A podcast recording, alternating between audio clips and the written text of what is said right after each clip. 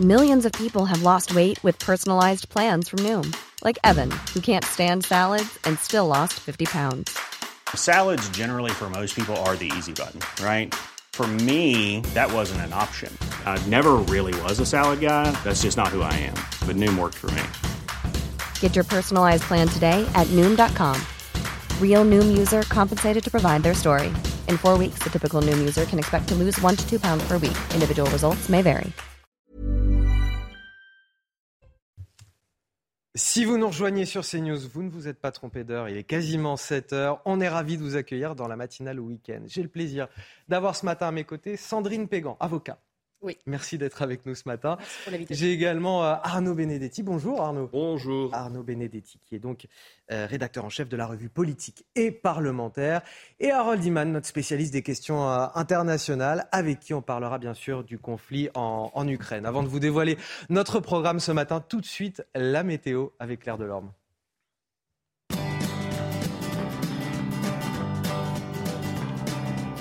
Regardez votre programme avec Picolinos.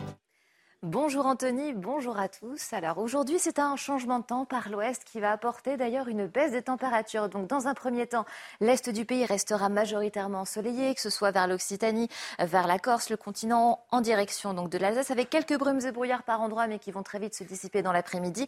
Et puis donc des entrées maritimes qui sont quand même prises euh, par des nuages bas et aura tendance, on va dire, à persister euh, tout au long de la journée. Par contre, vous voyez très bien cette perturbation arriver lentement, mais sûrement par l'ouest. Dans l'après-midi, elle va euh, progressivement gagner du terrain. Donc ça sera des pluies fines mais continues. Et ça, c'est une très bonne nouvelle parce que ça fera beaucoup de bien au sol. Je rappelle que 78 départements restent encore placés en alerte sécheresse. Pour les températures, eh bien, encore douces en matinée par rapport à la saison. 10 degrés, que ce soit euh, du côté de Dijon, pour les régions centrales, 9 degrés à Grenoble, 17 degrés en direction de Toulouse. Mais par contre, dans l'après-midi, eh bien, on observe déjà une chute nette hein, du mercure, principalement euh, vers le quart nord-ouest avec 19 degrés du côté de Cherbourg, 16 degrés la minimale en direction de Dieppe. Bon, 26 degrés, ça reste chaud en direction du Massif central, mais vous l'aurez compris, les températures vont commencer à baisser pour une semaine à venir assez pluvieuse, mais je vous le rappelle, nous, nous en avons besoin.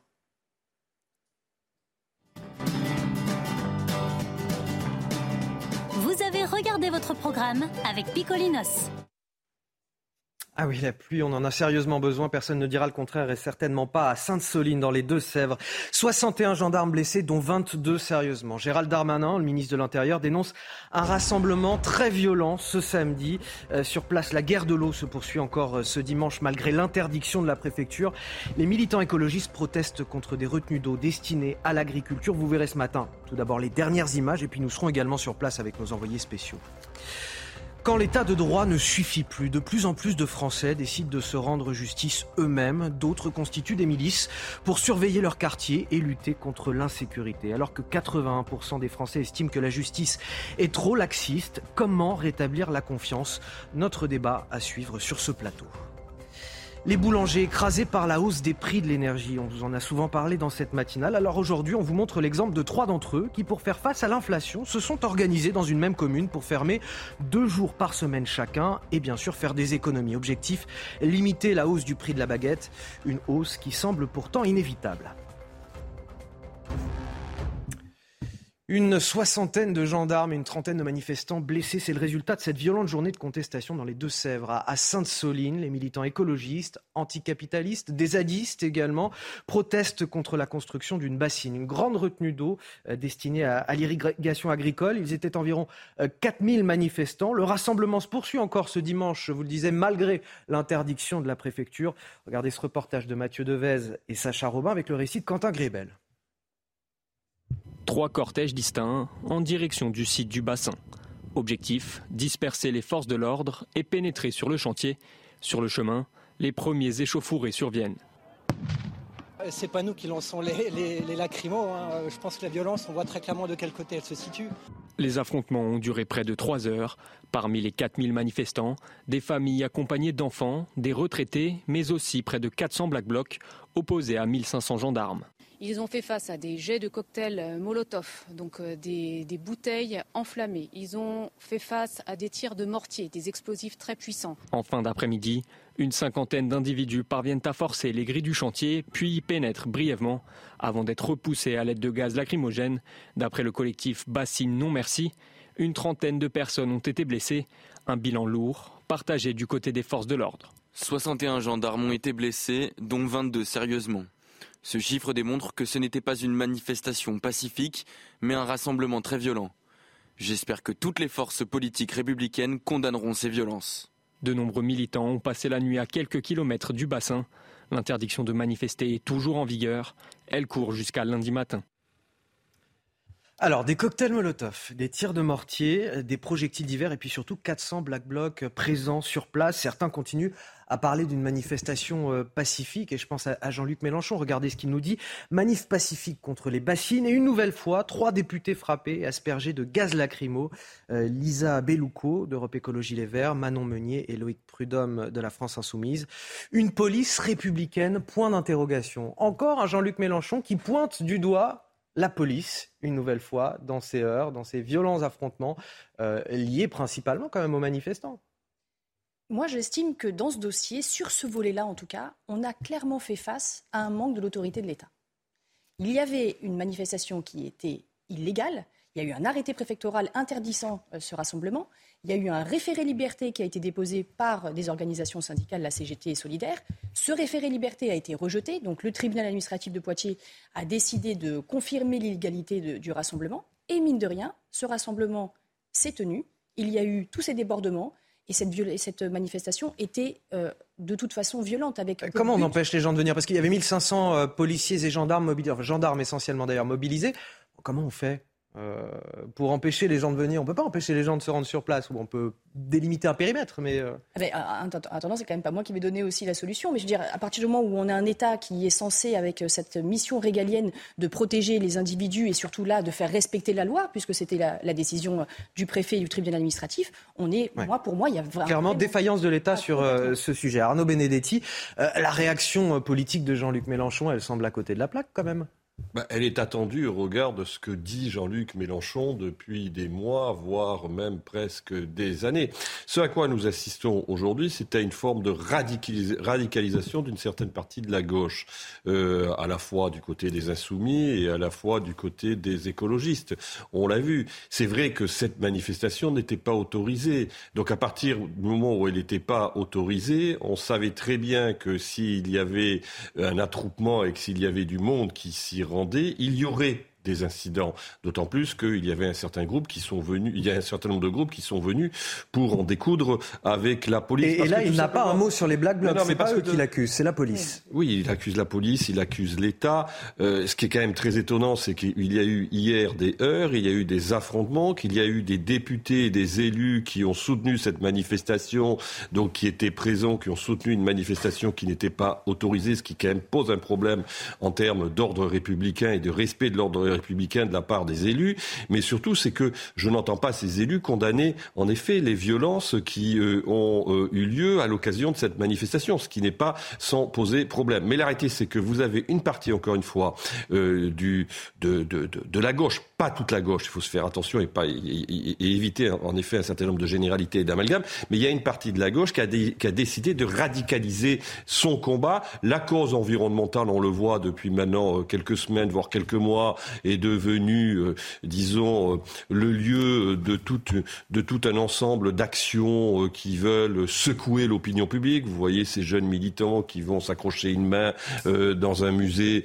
sur un tableau, etc., etc. Ou sur la 6. ou, sur ou sur ah, les militants sur la 6 qu'on a, montré la séquence hier. Ce sont des militants très jeunes, très souvent aussi, il faut le noter, pour certains d'entre eux, ce qui n'est pas quand même sans poser problème en termes, j'allais dire, de maturité politique. D'abord, premier point, mais aussi, euh, j'allais dire, euh, en termes de réponse qu'on apporte à ce type d'action. Quelle que soit la légitimité d'une cause, on ne peut pas prendre en otage l'ordre public. Euh, Ça, c'est une, réalité, parce que le principe qui, quand même, qui est le principe, qui est le principe essentiel, c'est le principe de respect de l'ordre républicain. Une dernière petite question là-dessus, peut-être. Je sais que vous allez me dire, vous n'avez pas de boule de cristal, mais essayez quand même. Est-ce que c'est parti pour durer Je vous dis ça pourquoi? Parce que les militants ont installé quand même un, campement dans un champ un petit peu en, retrait qui leur a été prêté par un, par un paysan local. Donc est-ce qu'il y a un risque euh, d'enquistement de cette situation? Moi, je le pense sincèrement. Parce qu'il y a le risque politique aussi derrière. Quoi. Eh ben, évidemment, de toute façon. Mais c'est très symptomatique des zadistes. Hein. C'est-à-dire que donc de persévérer pour avoir gain de cause. Alors, gain de cause déjà, ne serait-ce que sur le terrain, mais aussi gain de cause judiciaire, puisqu'il y a eu des décisions qui, euh, finalement, leur ont permis d'avoir gain de cause par rapport à ce qu'ils ont fait. Donc euh, là, je pense en, en effet qu'ils sont euh, déterminés. C'est parti pour durer? C'est vraisemblablement parti pour durer. De toute façon, c'est la stratégie qui est euh, conduite par ce type de groupe. C'est à la fois de s'installer, de durer, de provoquer et surtout de faire, euh, d'une certaine manière, tâche d'huile.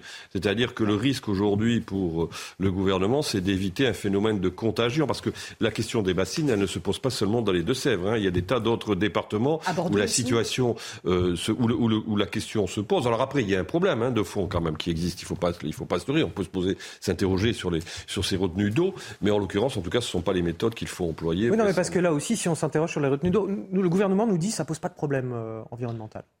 Non, mais si vous voulez, il y, a, deux sujets. D'abord, euh, moi je pense aussi aux agriculteurs, parce qu'on parle beaucoup euh, des défenseurs de l'environnement. Mais enfin, les agriculteurs, il faut qu'ils fassent tourner leur entreprise. Premier point. Euh, deuxièmement, on est bien content d'avoir une agriculture qui nous permet quand même d'avoir une sorte de souveraineté alimentaire. On l'a vécu notamment durant la crise sanitaire. On était quand même content de pouvoir, en tout cas, avoir accès à des produits qui sont des produits de première nécessité. Et si nous n'avions pas une agriculture qui est une agriculture qui permet de nourrir quand même l'ensemble de la population, nous aurions eu certainement beaucoup plus difficultés à euh, passer ce, cap. Donc ça, c'est une, c'est une réalité. Ensuite, je rappelle quand même que l'agriculture est un domaine qui s'est considérablement adapté depuis 30 ans. On lui demande encore des adaptations au nom de la cause environnementale. Je crois qu'à un moment donné, il va falloir aussi que euh, le politique soutienne le monde agricole, euh, qui n'a pas à être pointé du doigt par des militants associatifs. alors juste juste une petite chose, vous disiez, Anthony, que l'État est, en train de dire que tout va bien, sauf qu'il y a une décision, et pardonnez-moi, je suis avocat, donc du coup, je suis là aussi pour donner euh, tout du côté juridique. Il y a une décision qui a été rendue par la Cour administrative d'appel de Bordeaux en mai dernier, justement dans un cas similaire, après 14 années de bataille judiciaire, c'était aussi pour des réserves d'eau avec des bassines, et du coup, donc, la Cour administrative d'appel a annulé l'autorisation de pouvoir euh, construire des bassines. Donc elle a donné raison aux militants écologistes. Exactement. Donc vous voyez, donc l'État est en train de dire que tout va bien, mais donc il y a eu cette annulation pour justement des effets euh, néfastes sur l'environnement, les normes environnementales n'étaient pas respectées. Qui a certainement euh, ragaillardi, en tout cas, les, militants euh, écologistes, bien évidemment. Un sujet qui va vous intéresser, Sandrine Pégan, puisque vous êtes avocat, ces Français qui ne croient plus en la justice et qui décident de, la rendre eux-mêmes, cette justice. L'état de droit remis en cause par les victimes et leurs familles, que finalement la, la collectivité n'a pas su protéger. C'est ce qui s'est passé il y a quelques jours à Aroane. Rappelez-vous, ce père de famille qui a mené une expédition punitive contre un mineur isolé qui, avait, qui aurait agressé sexuellement sa petite fille de 6 ans à leur domicile. Eh bien, ces cas sont de plus en plus nombreux à Roanne, à Nantes, à Lyon. On se rend justice, on, se substitue parfois aux forces de l'ordre. Les détails avec Inès Alicane, Alice Delage et Mathilde Ibanez.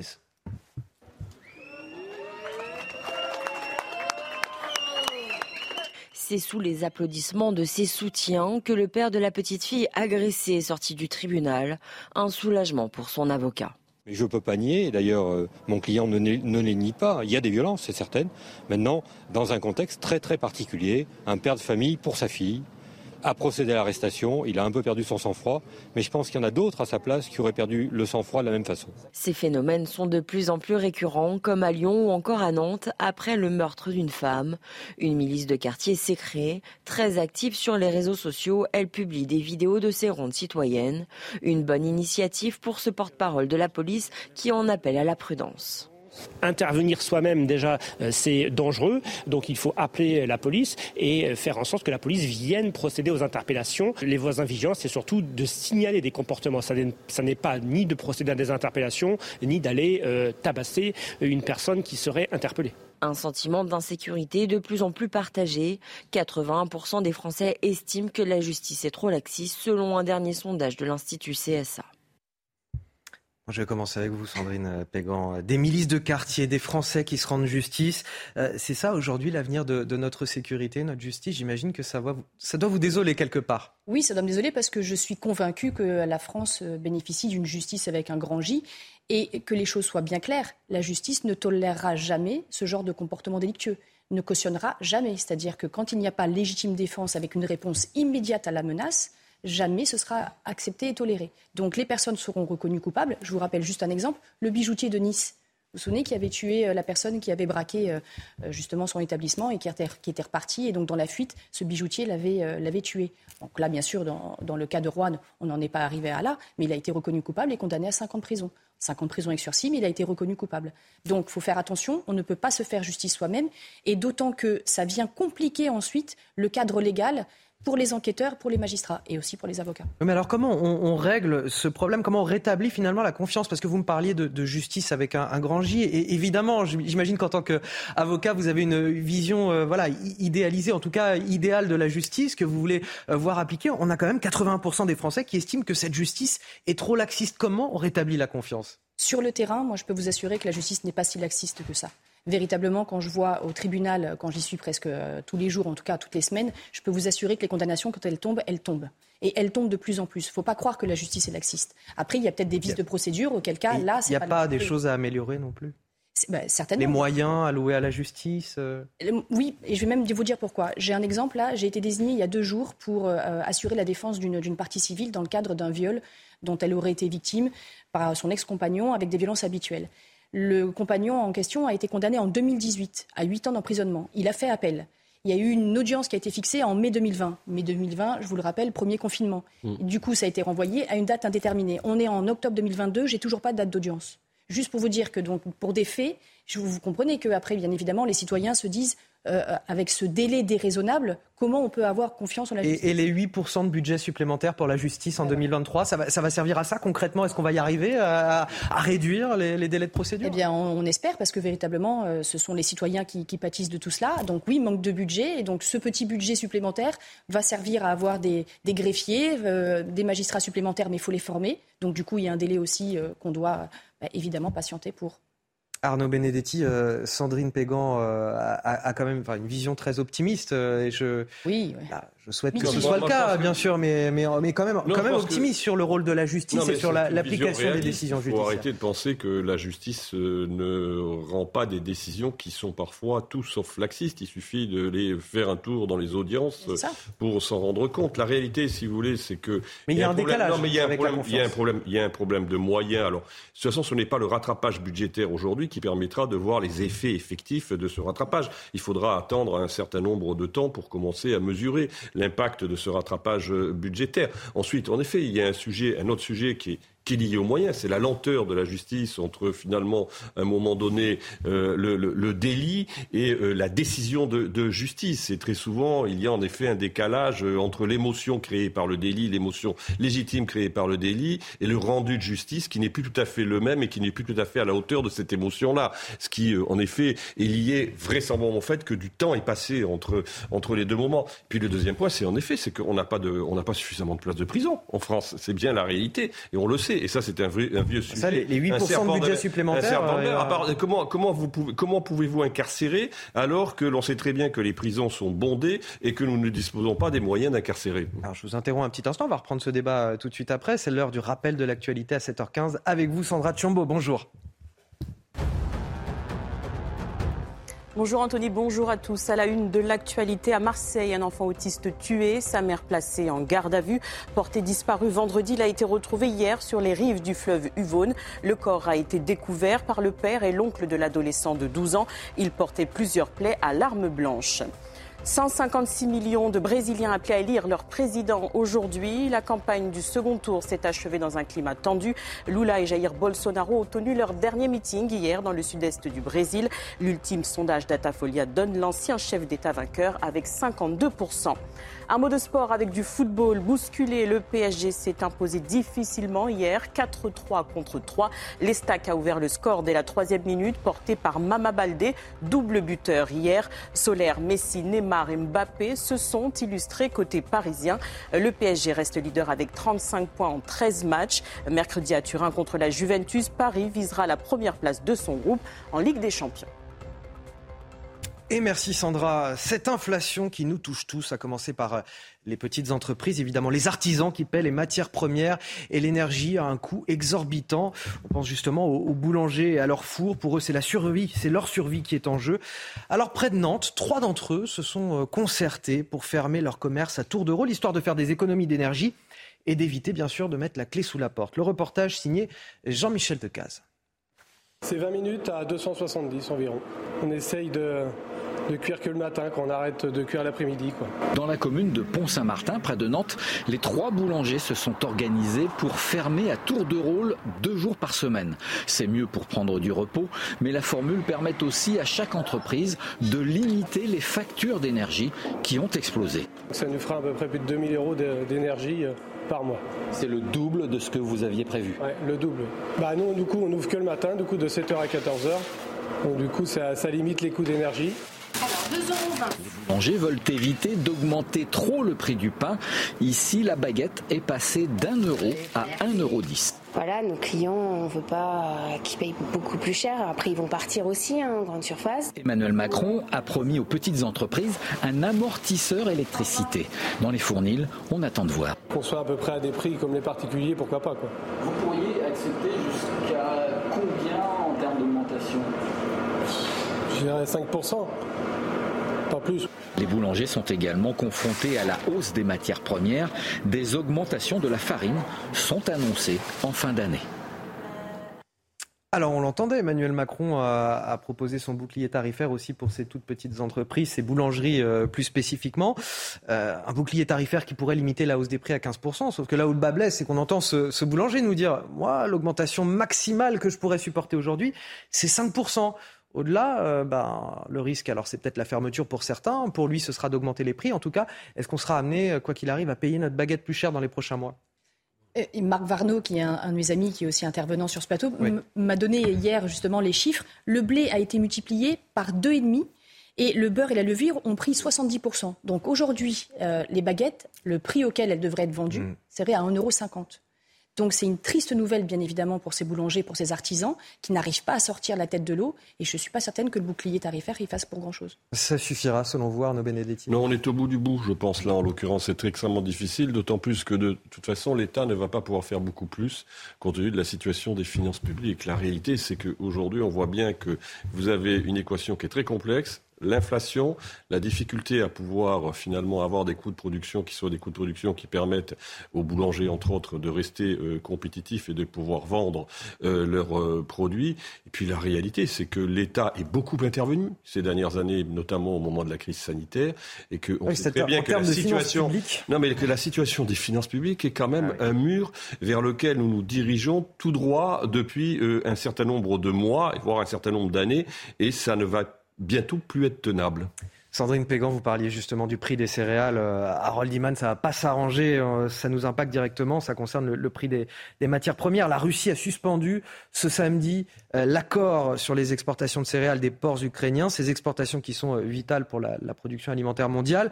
Qu'est-ce qui s'est passé finalement pour que cet accord tombe à l'eau? Il avait été signé en juillet, hein, si je ne me trompe pas.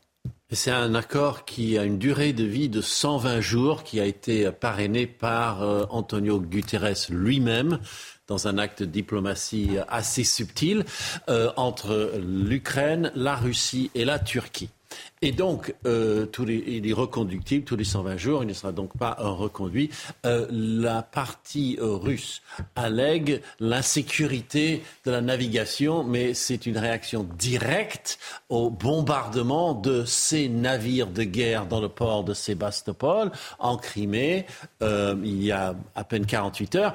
Et c'est une rétorsion, parce que ce serait des tirs ukrainiens qui ont frappé ces navires de guerre russes. Normalement, ça n'aurait pas dû interférer sur un corridor qui part de Odessa, comme vous voyez sur la carte, et qui passe par le Bosphore et les Dardanelles en Turquie pour aller alimenter les euh, pays qui en auraient besoin. Alors attention, ce n'est pas tout le grain qui sort de l'Ukraine, qui va vers les pays en besoin, mais le, programme alimentaire mondial de l'ONU rachète la part qui doit aller dans des pays comme la Somalie, euh, notamment pour euh, euh, éviter la famine dans ces régions. Et ces régions ont l'habitude d'acheter ukrainiens ou russes.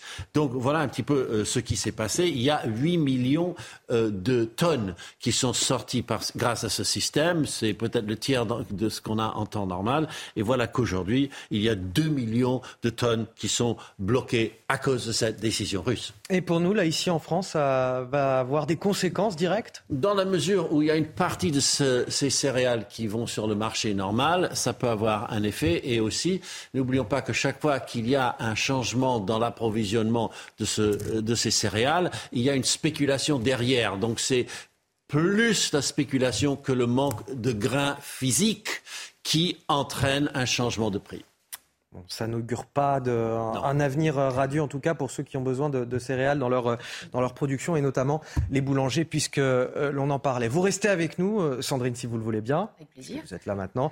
Arnaud Benedetti également. On va revenir dans, dans une petite minute. Juste après la pause, on, on, va parler de ces femmes qui sont la cible de menaces, qui vivent euh, dans la crainte d'être démasquées par ceux qui vouent une haine féroce envers la police. On vous parle ce matin des femmes, des forces de l'ordre. Le témoignage courageux de l'une d'entre elles est à suivre dès le début du journal de 7h30. On vous en montre un extrait tout de suite. Vous aurez la totalité juste après. On a retrouvé vos photos de mariage et qu'on les a placardées dans un hall d'immeuble parce qu'il y a des délinquants qui font du trafic de stupéfiants à l'intérieur de ce hall d'immeuble et qui veulent faire peur aux flics. Effectivement, oui, ils font peur aux flics. Bon réveil à tous dans la matinale euh, week-end. Il est euh, quasiment 7h30. Euh, On a changé d'heure. Vous êtes bien sur CNews. C'est bien la matinale week-end. J'ai décidé de faire horloge parlante ce matin hein, pour nos téléspectateurs au cas où il y a un doute. J'ai toujours le plaisir d'être avec Sandrine Pégan, avocat, et Arnaud Benedetti, rédacteur en chef de la revue politique et, parlementaire. Les titres de votre journal de 7h30. Elles sont la cible de menaces, vivent dans la crainte d'être démasquées par ceux qui vouent une haine féroce envers la police. On vous parle ce matin des femmes de force de l'ordre. Dans un livre intitulé Putaflic. Elle dénonce l'abandon de la justice et l'absence de protection pour elles comme pour leurs enfants. Le témoignage courageux de l'une de ces femmes est à découvrir dès le début de ce journal. Cette question que l'on vous pose ce matin, face à l'inflation, faut-il augmenter les salaires? Et si oui, comment? Car il est tout là le problème, compter sur la bonne volonté des entreprises, créer des incitations ou indexer les salaires à la hausse des prix, c'est un vrai casse-tête. Attention, la cocotte minute sociale est sur le point d'exploser.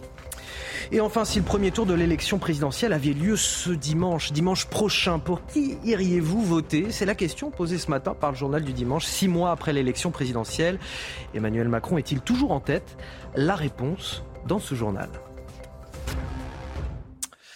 Ce témoignage fort qu'on vous livre ce matin, celui d'une femme de flic, comme on dit. Perrine Salé, porte-parole de l'association des femmes de force de l'ordre en colère, nous dévoile son quotidien. Car aujourd'hui, épouser un policier, c'est aussi épouser un certain nombre de risques, de menaces pour soi-même, mais aussi pour ses enfants.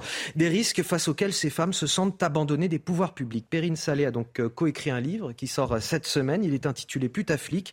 Son témoignage est recueilli par Charles Baget. Le récit est de Michael Dos Santos. Ton mari sera sous terre, sale flic. Voici l'un des messages reçus par une femme de policier. Ce genre de menaces, d'autres compagnes de force de l'ordre en ont été victimes. Des messages d'individus au profil très varié que Perrine Saleh partage dans son livre et qui envahissent le quotidien de ses familles. J'en connais qui vous ont dans le viseur, et pas que votre mari. Vous y passerez aussi. Salope, espèce de sioniste, regarde toujours derrière toi. Au-delà de cette haine et de l'angoisse liée au métier de leurs compagnons, beaucoup de femmes craignent d'être agressées, voire même d'être tuées. Perrine Saleh a adapté son quotidien. Je me méfie un petit peu de tout ce qui me suit. Quand on éteint le, quand on éteint le linge dehors, on, fait attention à ce que le polo police ne soit pas affiché. Quand on reçoit le courrier, on le récupère vite. On évite qu'il y ait le mot ministère de l'Intérieur qui soit affiché dessus. Sur le terrain, des délinquants citent parfois le prénom de ces femmes ou l'inscrivent même sur des murs d'immeubles. Avec un sentiment d'impunité, certains vont même plus loin pour intimider les forces de l'ordre. On a retrouvé vos photos de mariage et qu'on les a placardées dans un hall d'immeuble parce qu'il y a des délinquants qui font du trafic de stupéfiants à l'intérieur de ce hall d'immeuble et qui veulent faire peur aux flics. Effectivement, oui, ils font peur aux flics. Vous imaginez euh, vivre le, voir le plus beau jour de votre vie placardé dans un hall d'immeuble Malgré ces menaces récurrentes, beaucoup de compagnes de force de l'ordre décident de ne plus porter plainte. La justice ne fait rien derrière quand on vient nous injurier, nous menacer, que la justice ne garantit même pas euh, la sécurité euh, de nos enfants. Oui, on se sent abandonné par les pouvoirs publics, effectivement. Depuis la sortie de ce livre, Perrine Salé avoue avoir reçu une multitude de nouveaux témoignages. Arnaud Benedetti, c'est incroyable parce que ce sont des, familles entières finalement qui sont jetées littéralement en, pâture, euh, juste parce que euh, le mari a décidé de s'engager pour la sécurité euh, des Français. C'est à la fois injuste et j'ai envie de dire c'est même ingrat quelque part. Ah bah, c'est surtout scandaleux parce que, en effet, c'est un phénomène qui est nouveau puisque c'est quand même la première fois que les conjoints des policiers sont pris pour cible. Après, il faut essayer de comprendre comment on en est arrivé là. D'abord, euh, ça veut dire qu'aujourd'hui, euh, il, y a des moyens d'identifier qui sont beaucoup plus forts que par le passé les conjoints, les familles, les proches, ne serait-ce qu'à travers, les réseaux sociaux.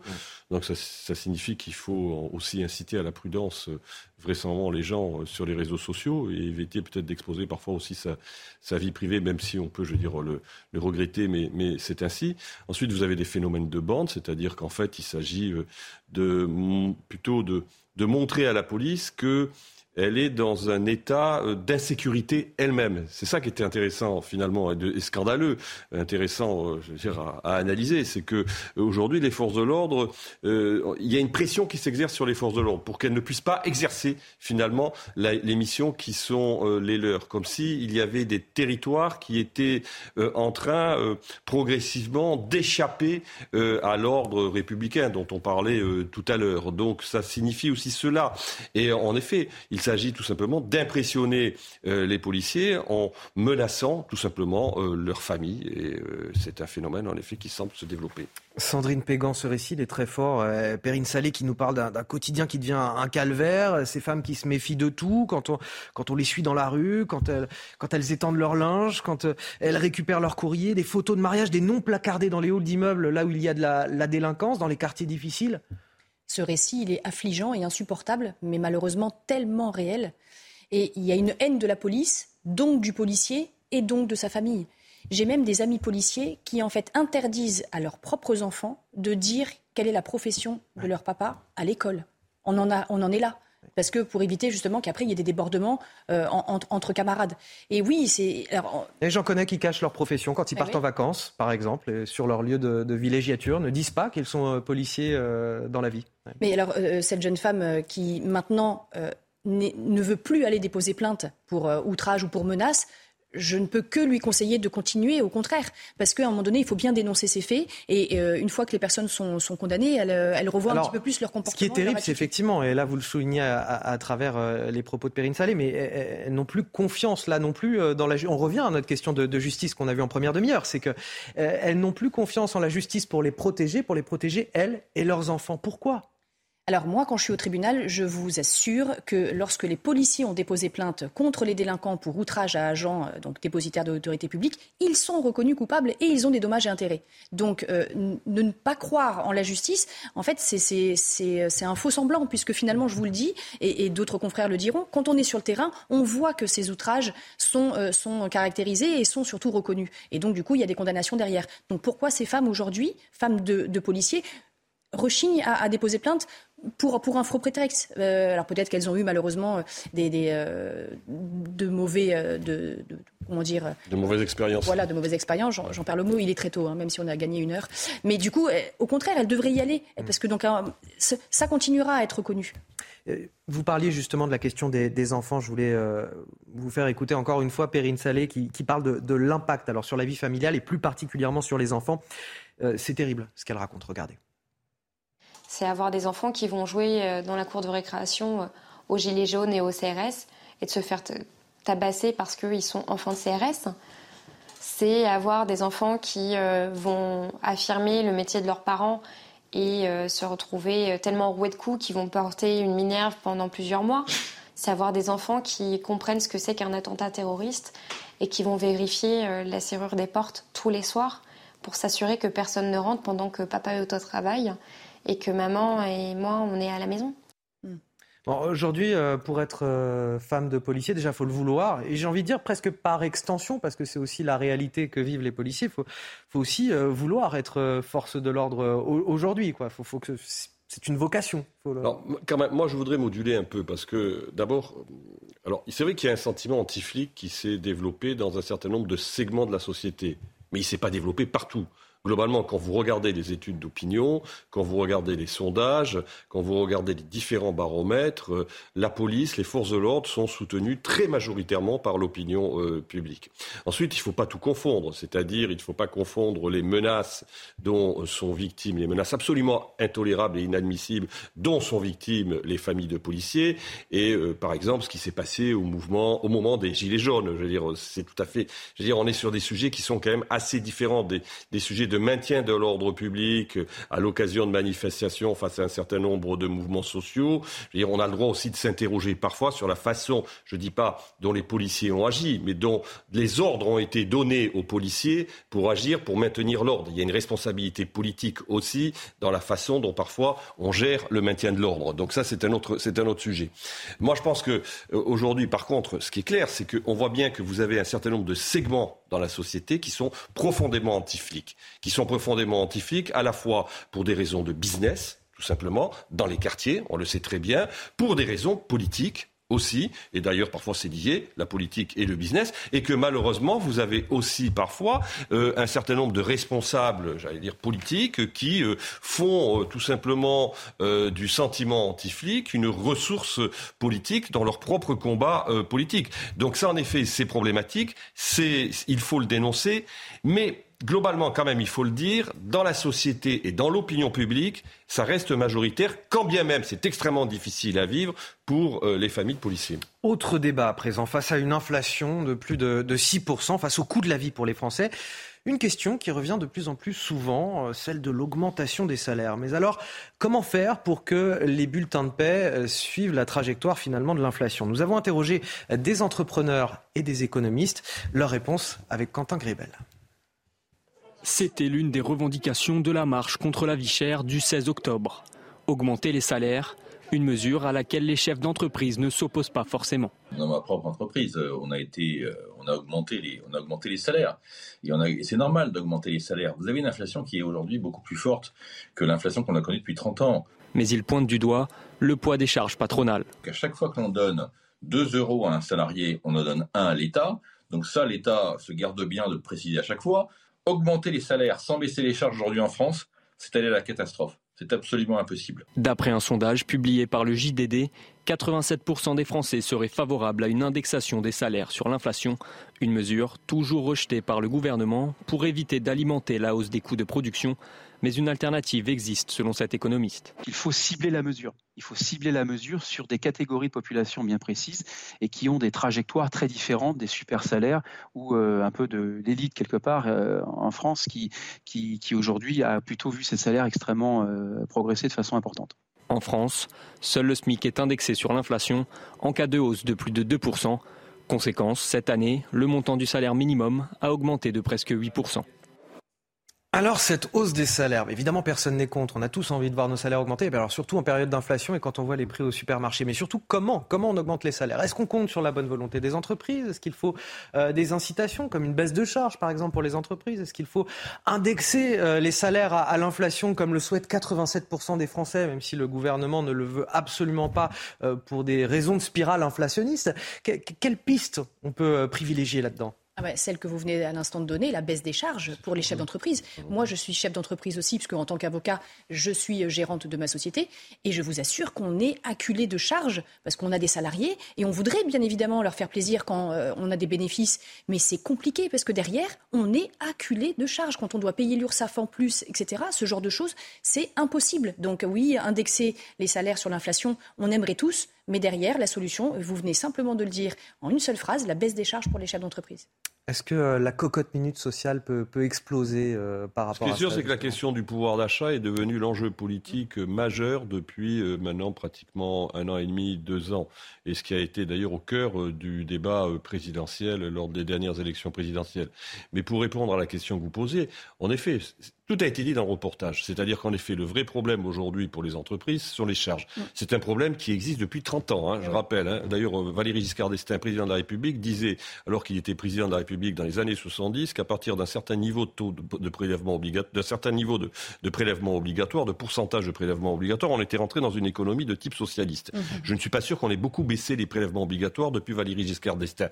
Donc c'est un vrai sujet. Ensuite, le deuxième sujet euh, qui, qui, qui, qui, est en effet mis sur table, sur la table, c'est ce que dit cet économiste, c'est-à-dire qu'il faut vraisemblablement ciblés. les besoins en termes de salaire ne sont pas les mêmes, ils ne sont pas homogènes. En effet, il y a des salaires qui sont des salaires des plus modestes. Ceux-là, en effet, il faut absolument C'est les bas salaires qu'il faut soutenir. Et c'est là-dessus qu'il faut faire un effort en termes de charges pour que les entreprises, et notamment les petites entreprises, puissent accompagner leurs salariés dans la hausse de salaire. Mais euh, ce n'est certainement pas une hausse des salaires qui soit homogène euh, qui permettra euh, de résoudre le problème parce que tout simplement, il est totalement impossible. Didier Lallemand, ex-préfet de police de Paris, parlait la semaine dernière. Oui, pourquoi Didier Lallemand ah Parce qu'il a, il a, il a sorti un livre. C'est pour ça, oui, parce que je, je vous l'ai sorti comme ça, vous ne vous y attendiez pas. Euh, dans son livre, et on en parlait la ah semaine dernière dans la matinale week-end justement, et c'est pour ça que, que, je vous le recite, c'est que euh, voilà, il faut craindre quelque chose de plus grand, de plus fort encore que les gilets jaunes. C'est ce qu'il nous disait, et que tôt ou tard, il faudra remettre des forces de l'ordre devant l'Élysée je, mets ça en perspective avec cette inflation qu'on subit actuellement. Est-ce que cette grogne sociale, elle peut voilà, déborder littéralement Avant de remettre des forces de l'ordre devant l'Élysée, il faudra mener des politiques publiques qui permettent justement de répondre aux problèmes sociaux et économiques. Mais il y a un risque là du pays.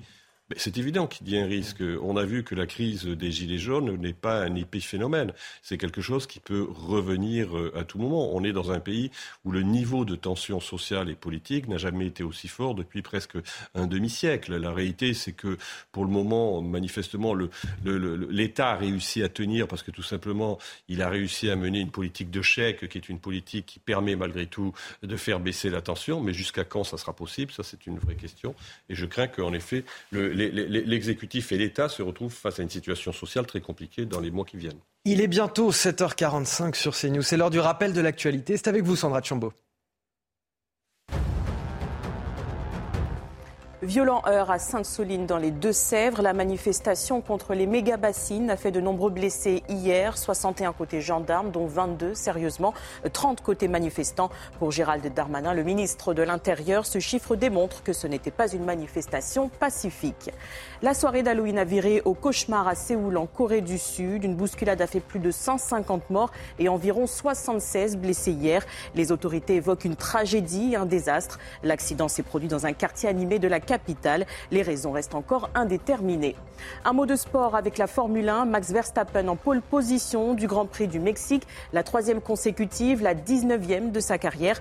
Le Néerlandais est déjà assuré du titre de champion du monde 2022. Il partira devant les Mercedes ce soir pour cette 20e manche sur les 22 de la saison. Une course à suivre en direct sur Canal Plus à 21h. Allez, je vous propose euh, un petit peu de politique fiction euh, à présent. Et si euh, le premier tour de l'élection présidentielle avait lieu dimanche prochain, pour qui iriez-vous voter? Je ne vous pose pas la question à vous personnellement. C'est la question qui a été posée ce matin par le journal du dimanche, six mois après l'élection présidentielle. Et on va regarder la réponse tout de suite avec Geoffrey Defebvre sondage qui place Marine Le Pen en tête du premier tour de l'élection présidentielle avec 30% d'intention de vote. Un gain de 6,5 points en captant principalement des voix chez les jeunes et les classes populaires. Avec une inflation en hausse, la présidente du groupe RN à l'Assemblée progresse largement auprès des salariés, captant 34% de cet électorat. En seconde position, le président augmenterait légèrement son score à 29%. Il stabilise sa base électorale notamment auprès des personnes âgées et des retraités. Signe d'un mouvement de bascule vers la droite, 36% des sympathisants LR lui accorderaient leur vote. Grand perdant de ce sondage avec un recul de 4,5 points, Jean-Luc Mélenchon réunirait 17% d'électeurs. Cette baisse s'expliquerait par sa stratégie radicale et sa gestion des accusations de violence conjugale portées contre Adria Quatennens. Au second tour, Emmanuel Macron l'emporterait avec 53% contre 47% pour Marine Le Pen. Loin des 17% qui les séparaient en mai dernier, Marine Le Pen renforce sa position d'alternative pour 2027.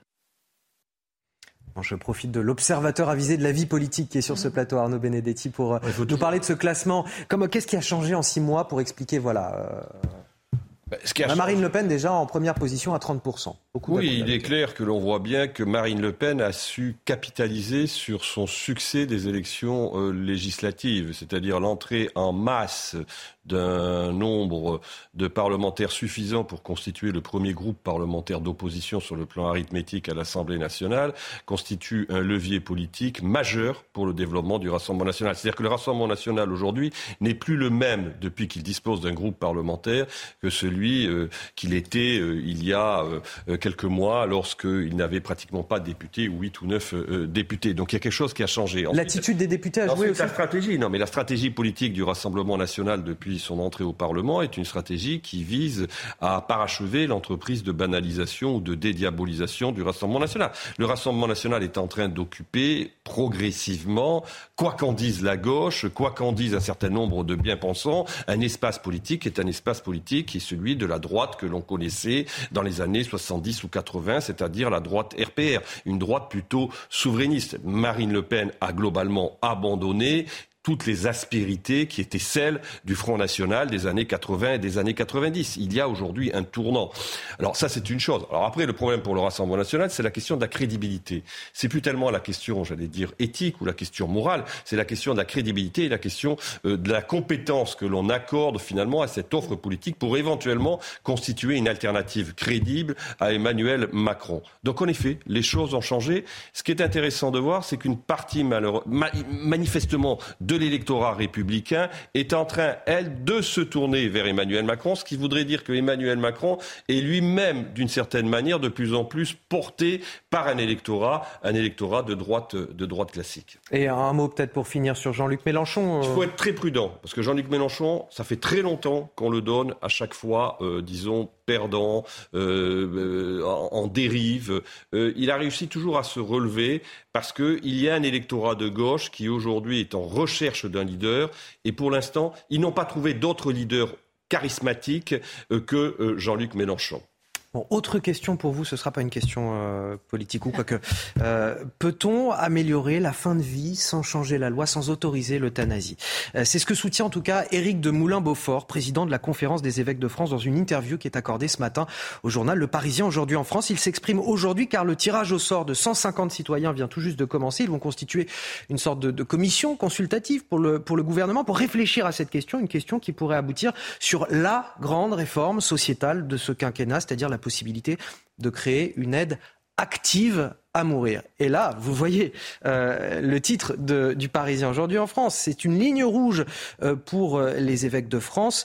Regardez ce que nous dit Éric de Moulin-Beaufort. Il y a des gens seuls, atteints de maladies incurables. Est-ce que la seule solution que la société a à leur proposer, c'est écoutez, on ne peut rien faire pour vous, on n'a pas d'argent pour développer des soins palliatifs. Donc le plus simple, ce serait que vous consentiez à mourir. Ce serait effrayant. évidemment, c'est une question très délicate hein, que je pose là, Sandrine Pégan. Qu'est-ce que, que vous en pensez, vous, euh, de cette question de la fin de vie aujourd'hui? Je vais reprendre vos termes. Oui, c'est une question très délicate et ce n'est pas nouveau. Ça fait des années euh, qu'on en entend parler, qu'à chaque fois il y a des commissions consultatives à propos de, du changement de loi euh, concernant cela, puisque on voit bien qu'aujourd'hui il y a beaucoup de nos concitoyens français qui en fait partent à l'étranger, et notamment en Suisse, pour pouvoir arriver à avoir une fin de vie, on va dire un peu plus digne, puisque quand on a quand même une, une personne de notre entourage qui nous dit s'il te plaît euh, fais en sorte que euh, on, abrège mes souffrances et qu'en France c'est pas possible et bien du coup on fait le nécessaire pour euh, pour les faire partir à, l'étranger. Mais c'est quand même une fin de vie c'est toujours quelque chose qui est délicat et surtout qu'aujourd'hui les médecins qui en arrivent à prendre cette décision parce que moralement c'est plus possible et qu'on voit aussi qu'ils sont dans l'empathie ils sont poursuivis pénalement ils sont mis en examen parce qu'aujourd'hui c'est c'est encore interdit. Donc il va peut-être falloir véritablement y songer pour ne, pour ne serait-ce qu'une question de dignité de la fin de vie. C'est un débat qu'il faut avoir aujourd'hui, Arnaud Benedetti? Bah, c'est un débat qui a lieu dans la société. Euh, il y a le comité consultatif national d'éthique qui, est euh, bien évidemment, est au cœur euh, de ce débat. L'opinion publique évolue, mais il faut être extrêmement, je pense, prudent sur les choix que l'on effectue, parce que je suis pas sûr que la solution suisse soit automatiquement la solution la plus adaptée. Enfin, il faut, il faut en discuter. Ce qui est sûr, c'est que manifestement, il y a un besoin qui s'exprime dans la société, qu'il faut en tenir compte. Il faut à nouveau vraisemblablement légiférer. Euh, dans quel sens, je ne saurais vous le dire. Bon, et de toute façon, on suivra bien évidemment ce débat et on verra les points de vue de, chacun et on en discutera sur euh, nos plateaux, bien évidemment. Pour finir ce journal, un mot de sport. Regardez CNews Chronique Sport avec Colissimo Facilité, la solution d'affranchissement en ligne dédiée aux professionnels pour simplifier les envois et suivi de colis. Marseille a stoppé sa chute en Ligue 1 après trois défaites consécutives, mais n'a pas gagné pour autant à quelques jours d'un rendez-vous décisif sur la scène européenne. L'OM rejoint dans les derniers instants à Strasbourg. Le secteur offensif avait été remodelé. Bamba Dieng et Dimitri Payet titulaires. Il ne l'était pas cette semaine à Francfort en Ligue des Champions. Le Sénégalais s'est distingué d'entrée 8 minute. C'est lui qui ouvre le score. Ici, ça fera même 2-0 après le but de Caboret. Mais Strasbourg va revenir en seconde période grâce à Motiva et Gamero à la 93e minute. De partout, Marseille n'arrive donc pas à gagner. Quatrième match de suite sans succès. La dernière victoire euh, des Phocéens en Ligue 1, c'était le 30 septembre dernier face à Angers.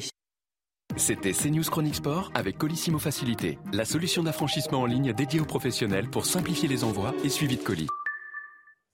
C'était un plaisir de partager ce bout de matinée avec vous, euh, Arnaud Benedetti et Sandrine euh, Oh Pégan. oh je revenez, revenez quand vous voulez, euh, même au-delà du changement d'heure. Vous n'aurez pas forcément une heure de plus pour dormir, mais, mais voilà, en tout cas, c'est un plaisir.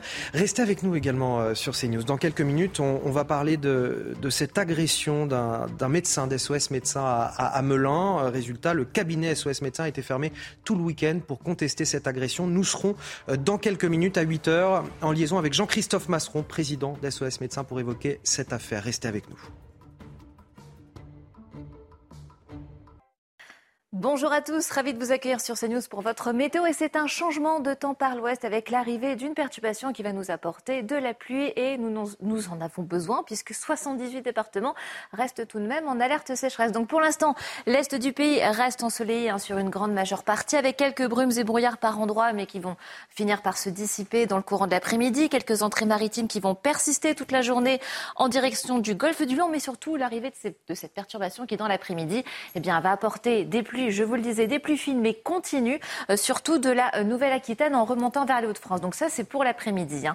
Et donc, euh, bah, nous conserverons quand même encore un temps ensoleillé donc à l'est du pays. Mais vous allez voir que côté température, ça va commencer à baisser doucement, mais sûrement. Donc déjà 10 degrés encore en direction de la Bourgogne. Nous sommes encore au-dessus des normales. 9 degrés en direction de Grenoble. 17 degrés pour la vallée de la Garonne. Et donc dans l'après-midi, eh bien, on observe déjà quand même une baisse du mercure par le quart nord-ouest. Ceci dû évidemment à la Nous observerons donc 16 degrés du côté de Dieppe, 20 degrés pour Lille, 17 degrés à Brest, 20 degrés à Bordeaux. Mais les températures restent quand même encore chaudes en direction de l'Est. 20 degrés à Strasbourg, 25 degrés entre Corse et continent. Et la maximale revient à Clermont-Ferrand, 26 degrés.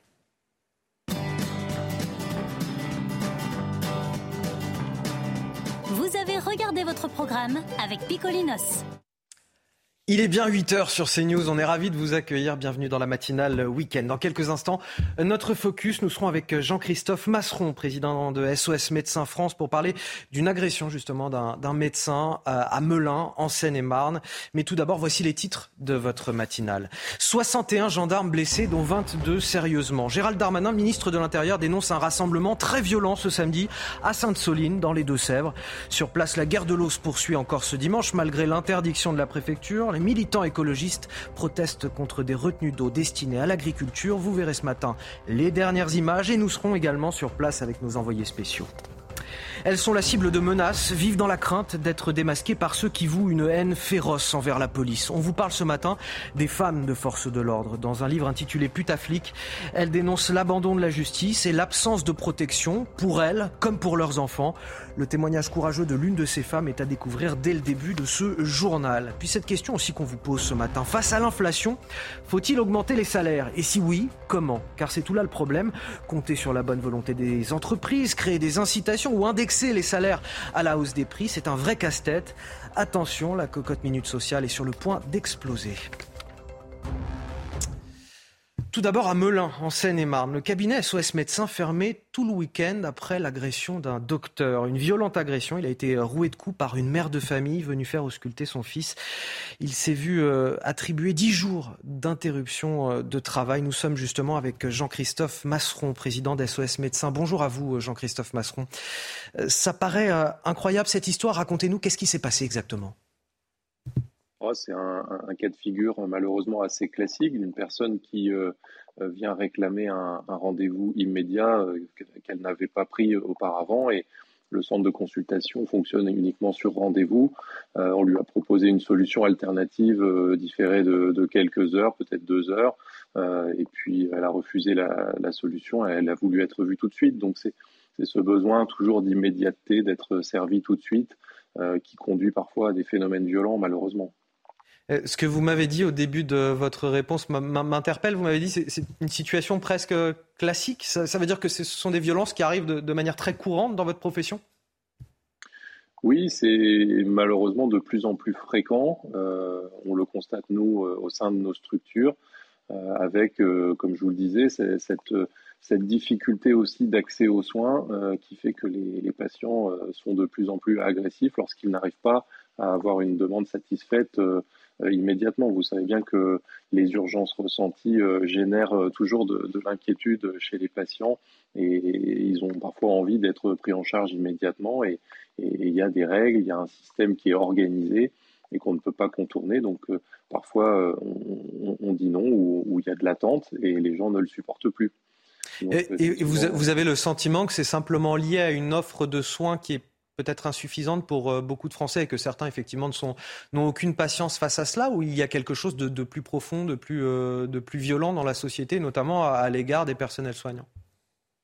C'est un des paramètres, euh, clairement, c'est cette difficulté à accéder aux médecins traitants ou aux services d'urgence. Je pense que ça génère de l'angoisse euh, chez les gens, ils commencent à comprendre que c'est difficile de se soigner et ils ne sont pas forcément rassurés. Et le monde médical est, très particulier et les gens connaissent pas bien nos fonctionnements.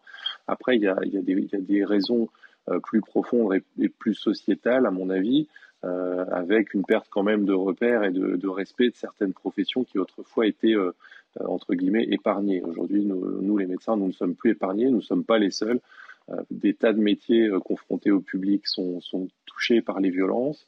Euh, et ça, c'est un phénomène plus, plus sociétal. Mais oui, si on parle des pompiers, des policiers, des enseignants, je veux dire, il y a toutes sortes de personnels qui sont en contact avec le public et qui peuvent être la, cible de, de menaces, d'insultes ou voire plus d'agressions physiques. Et ça, c'est c'est déplorable. Mais il y a, des, il un phénomène effectivement de, société au-delà du problème du monde médical. Il me reste quelques secondes, mais euh, vous avez décidé d'arrêter, en tout cas euh, euh, à Melun, en Seine-et-Marne, d'exercer tout au long du week-end. Le cabinet d'SOS Médecins, c'est un geste fort. Il s'adresse aux, patients, au pouvoir public. Vous attendez quelque chose, une, une, conséquence, une réaction à ça? Un sursaut peut-être?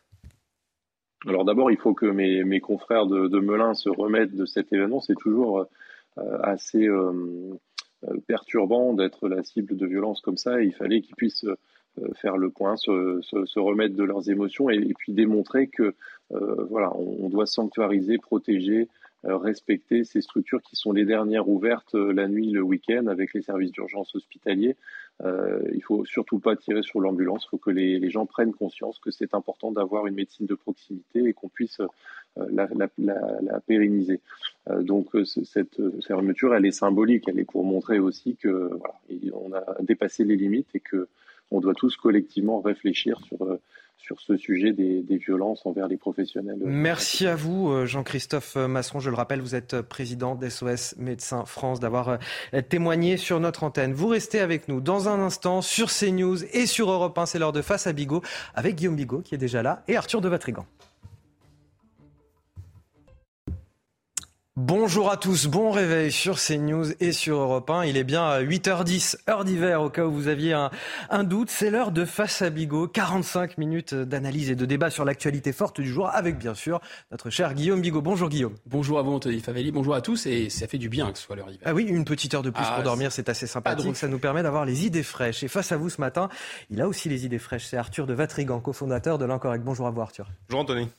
On va commencer avec cette euh, soixantaine de gendarmes et une trentaine de manifestants euh, blessés. C'est le résultat de cette violente journée de contestation dans les Deux-Sèvres. À Sainte-Soline, les militants écologistes, anticapitalistes et des zadistes protestent contre la construction d'une bassine, une grande retenue d'eau destinée à l'irrigation agricole. Ils étaient environ 4000. Le rassemblement se poursuit encore ce dimanche, malgré l'interdiction de la préfecture de police. Le reportage Mathieu Devez et Sacha Robin avec le récit de Quentin Grébel. Trois cortèges distincts en direction du site du bassin. Objectif, disperser les forces de l'ordre et pénétrer sur le chantier. Sur le chemin, les premiers échauffourés surviennent. Euh, c'est pas nous qui lançons les, les, lacrymos. Hein. Euh, je pense que la violence, on voit très clairement de quel côté elle se situe. Les affrontements ont duré près de trois heures. Parmi les 4000 manifestants, des familles accompagnées d'enfants, des retraités, mais aussi près de 400 Black Blocs opposés à 1500 gendarmes. Ils ont fait face à des jets de cocktails Molotov, donc des, des bouteilles enflammées. Ils ont fait face à des tirs de mortier, des explosifs très puissants. En fin d'après-midi, une cinquantaine d'individus parviennent à forcer les grilles du chantier, puis y pénètrent brièvement avant d'être repoussés à l'aide de gaz lacrymogène. D'après le collectif Bassine Non Merci, une trentaine de personnes ont été blessées. Un bilan lourd, partagé du côté des forces de l'ordre. 61 gendarmes ont été blessés, dont 22 sérieusement. Ce chiffre démontre que ce n'était pas une manifestation pacifique, mais un rassemblement très violent. J'espère que toutes les forces politiques républicaines condamneront ces violences. De nombreux militants ont passé la nuit à quelques kilomètres du bassin. L'interdiction de manifester est toujours en vigueur. Elle court jusqu'à lundi matin. Et sans plus tarder, on va rejoindre Mathieu Devez en direct de Sainte-Soline. Vous êtes là-bas depuis hier. Mathieu, euh, le rassemblement se poursuit encore ce dimanche malgré l'interdiction de la préfecture. On le disait, on imagine que les forces de l'ordre sont encore sur les dents ce matin. Bonjour Anthony, bonjour à tous. Deuxième journée de mobilisation ici à Sainte-Soline dans les Deux-Sèvres.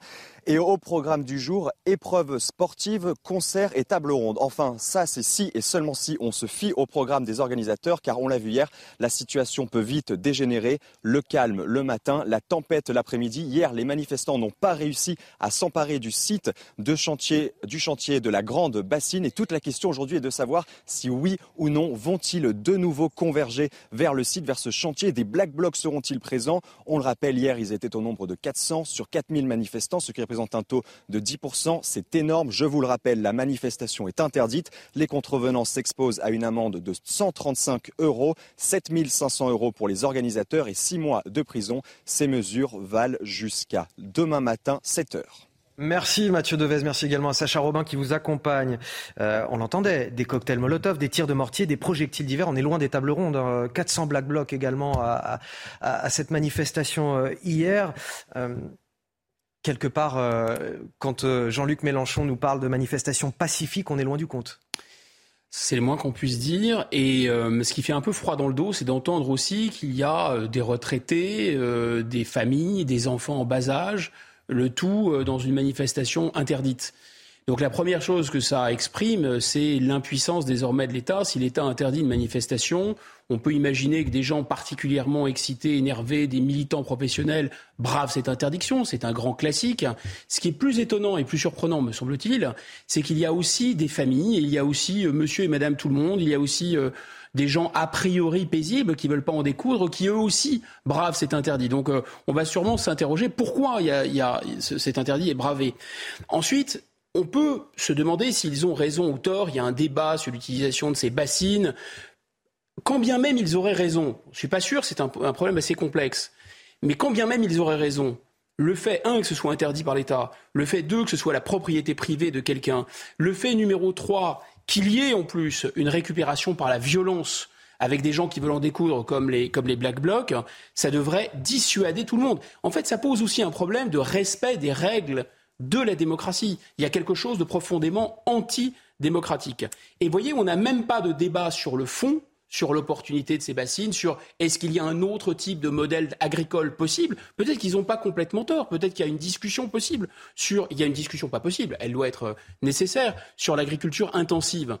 Mais on n'a pas cette discussion sur ce point. On a la discussion sur l'illégalité, on a la discussion sur la violence, on a les discussions sur une société de sourds, de rien commun finalement. Les gens s'affrontent. Et Guillaume Bigot, encore une fois, une discussion sur, euh, euh, les forces de l'ordre, puisqu'elles sont pointées du doigt par Jean-Luc Mélenchon. Je vous, cite sa, sa, réaction sur Twitter, manif pacifique contre les bassines. Et une nouvelle fois, trois députés frappés et aspergés de gaz lacrymo. Lisa Bellouco euh, d'Europe Écologie Les Verts, Manon Meunier et Loïc Prudhomme de la France Insoumise. Une police républicaine, dit-il, avec un point d'interrogation. Le problème de ce terme de républicain, c'est que ça, ça ne veut plus rien dire. D'abord, la République, elle est neutre, elle est déconstruite, hein, finalement. Elle n'est plus euh, ni française ni rien.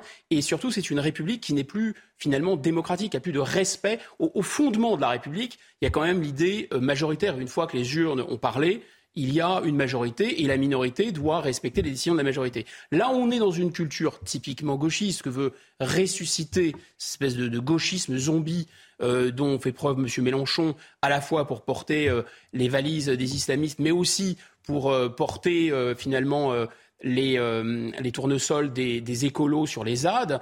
Il y a une espèce de recyclage. Pourquoi? À l'origine, qu'est-ce que dit le discours marxiste? Il dit que finalement, on n'obéit pas euh, aux élections, on n'obéit pas aux gens élus parce qu'ils sont manipulés par le capital, manipulés par les grands groupes. Donc il y a une illégalité. Et vous voyez bien qu'il y a quelque chose de totalement contradictoire chez M. Mélenchon de mettre en avant des élus de la République. c'est bien la République, ça fait bien, c'est chic, etc. Mais d'un autre côté, au fond du fond, de nier complètement toute valeur au suffrage. Je rappelle que EELV Les Verts, ils n'ont même pas fait 3%, et que M. Mélenchon, entre 2017 et 2022, il n'a pas progressé d'un iota. Donc il n'est pas plus démocratique, il n'est pas plus légitime, mais tout ça, il le balaye au nom de l'urgence climatique et surtout en disant nous, nous sommes des minorités agissantes et finalement, par la violence, par, le, par la propagande, par le fait, on va démontrer qu'on a raison. Et surtout, d'où viennent ces, ces violences? Puisqu'il pointe du doigt la police en interrogeant s'agit-il d'une police républicaine dans, dans, son tweet Il y a quand même des cocktails Molotov qui ont été lancés, des tirs de mortier, des projectiles divers et surtout 400 Black Blocs sur place. Ces Black Blocs sont des gens intéressants. Souvent, leurs profils sont des, sont des enfants de la bourgeoisie qui s'habillent en noir. Donc, c'est pas directement des chemises noires, mais enfin, bon, le symbole est quand même assez étrange et étonnant. Et au nom de l'antifascisme, des gens qui s'habillent en noir avec des casques tabassent des smicards. C'est ça qui se passe. Ou des gens qui, gagnent très très mal leur vie, qui mettent leur peau et leurs os euh, entre nous et la violence, c'est-à-dire euh, la police, les CRS et, les forces de l'ordre. Donc ces forces de l'ordre, puisqu'ils sont les gardiens du capital, on peut leur taper dessus. C'est un raisonnement typiquement fasciste. Arthur de, de Vatrigan, il y a une récupération euh, politique de la part d'Europe Écologie, de la France Insoumise? De toute façon, ils font que de la récupération politique et ça fait bien longtemps qu'on sait que euh, Jean-Luc Mélenchon se fout éperdument de la démocratie, c'est pas son mode d'action. On le voit dans la manière dont il invective la foule, on voit dans la manière dont il avait présenté sa dernière manifestation en disant allez-y, en, 89, euh, on sait comment ça s'est terminé, il faut aller encore plus loin. Voilà, on, sait, euh, on sait ça, il joue là-dessus. Après, sur ce qui se passe à Sainte-Soline, on est dans un mode opératoire déjà vu. Malheureusement, Notre-Dame-des-Landes, barrage de Sivins, on se rappelle comment ça s'est terminé, sur octobre 2014, et il y a un sujet qui mérite d'être débattu, qui est un vrai sujet de fond, et c'est ce pourquoi peut-être il y a des familles, il y a des personnes lambda qui viennent manifester, parce qu'ils sont fondamentalement contre ce projet-là, mais on sait le mode opératoire. Le mode opératoire, maintenant, c'est le mode de, de, la ZAD, c'est-à-dire qu'on a d'un côté un collectif qui va sur des recours euh, juridiques, et d'autres qui font l'occupation de terrain. Le but est de repousser au maximum l'aboutissement de ce projet-là. Et ce qu'ils ont réussi à Bordeaux d'ailleurs, par Bien sûr. Ce qu'ils réussissent assez souvent, ils ont réussi aussi à la Clusa. Et le mode opératoire sur le terrain, il est assez simple. Vous avez des black blocs, vous avez des violents, des, militants activistes qui, qui, qui, sont dans une espèce de guérilla écolo, qui vont au contact des gendarmes mobiles. Et une fois que les gendarmes mobiles ripostent, ils repartent en arrière et se retrouvent devant justement les lambda, ceux qui n'ont pas de passif, ceux qui n'ont pas de casier. Et on joue là-dessus en disant regardez. Ils disent regardez comme ils sont méchants. Exactement, ils sont méchants. Mais le mode opératoire, on le connaît parfaitement. Ça a toujours été. Ce que disaient les gauchistes dans les années 70, hein, révéler le fascisme Exactement. de la police. C'est toujours la même chose. Et idéologiquement, ce qui est intéressant, c'est que alors la, mythologie du grand soir, vous savez, là, le bolchevisme, la mode 1917 est terminée. On va prendre le pouvoir par le haut, mais on le prend par le bas. C'est-à-dire qu'on va morceler la République. On morcelle le territoire en créant des ZAD. Et malheureusement, on sait qu'en République, le plus fort à chaque manifestation manifestation, quand c'est pacifiste, on n'obtient rien. Quand ça tape, on obtient. Mais ce qui est intéressant dans ce que vous dites, c'est que finalement, à la fin des fins, c'est souvent eux qui gagnent. Et alors la question, c'est pourquoi ils gagnent? Parce que je pense qu'en réalité, ils ont la démocratie contre eux, ils ont, euh, disons, euh, la majorité contre eux, apparemment le gouvernement contre eux, apparemment. Mais en réalité, comme leur légitimité a percolé en quelque sorte, comme toutes les multinationales ne cessent de mettre en avant ce discours, comme le gouvernement lui-même, souvenez-vous de 2017, Make the Planet Great Again, ensuite 2022, M. Macron a remis le couvert parce qu'il sait très bien que c'est un discours qui prend et qui porte il y a ce discours sur l'urgence climatique, euh, euh, baissez votre votre euh, votre ballon de gaz parce que sinon, alors attention, ça va être la fin de la fin de la fin du climat jeudi prochain. En réalité, tout ça est absurde parce qu'on se rend bien compte que si le problème est systémique, et je crains qu'il soit systémique, vous comprenez bien que les émissions de CO2, elles sont planétaires. Et vu les masses en jeu, si vous baissez votre chauffe-eau, ça n'aura strictement aucun effet sur le CO2 que peut émettre la Chine, l'Allemagne, les États-Unis à bloc, à bloc, à bloc. Mais les gens néanmoins prennent ce discours au pied de la lettre. Et en fait, ce qui est intéressant, c'est de voir que les multinationales, le gouvernement, grosso modo les classes dirigeantes, pourquoi pas les magistrats au bout d'un moment, finissent par donner raison aux zadistes. Parce que la légitimité est là. Guillaume Bigot, on voit que là, les, militants ont installé leur campement, leur base arrière sur un champ qui a été prêté par un paysan. Est-ce que c'est parti pour durer? Bah, En fait, c'est le mécanisme de la ZAD, c'est-à-dire euh, finalement, c'est plus, c'est pas seulement on occupe le terrain pour empêcher empêcher la bassine, empêcher l'aéroport, empêcher effectivement l'aménagement de la Clusaz. Non, c'est l'installation elle-même, c'est une contre-société qui est en train de se mettre en place. Et d'une certaine façon, autant ce qui était dans les années 70 euh, resté comme euh, des grands mouvements, alors le Larzac, mais aussi des mouvements un peu plus récréatifs comme Woodstock, il y avait quelque chose, je dirais, d'assez joyeux. Euh, là, il y a quelque chose d'une passion triste, en fait. C'est vraiment assez triste. C'est-à-dire qu'on promet aux gens, finalement, l'horizon ce n'est plus l'horizon d'une société qui serait libérée du capital. L'horizon, c'est l'horizon d'une société pauvre. C'est le, finalement, c'est la tiers-mondisation pour tout le monde. Ce que Mme Pannier-Runacher a quasiment fini par dire en se coupant elle-même, en disant finalement les pauvres, ce sont des gens qui, ont une qui subissent la sobriété, la sobriété subite. Mais comme par ailleurs, le projet du gouvernement, c'est la sobriété pour tout le monde, au secours.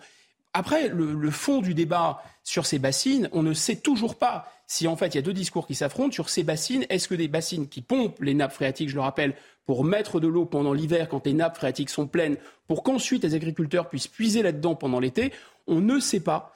Finalement, si cette nappe phréatique d'hiver, une grosse partie, comme le disent les, gens qui sont pour ces bassines, irait vers la mer. Ou est-ce que, donc auquel cas, ce ne serait pas une perte finalement On ne le sait pas. Moi, j'arrive pas à le savoir. Et les gens en face disent qu'au contraire, c'est une énorme, euh, si vous voulez, c'est le fait de jeter l'eau, de la faire s'évaporer, et c'est extrêmement grave pour l'équilibre euh, naturel. Dernière réaction, Arthur de Vatrigan, est-ce que euh, c'est parti pour durer bah, le gouvernement, en tout cas les gendarmes, vont tout faire pour que ça ne s'installe pas, parce qu'une fois que c'est installé, on sait comment ça fonctionne.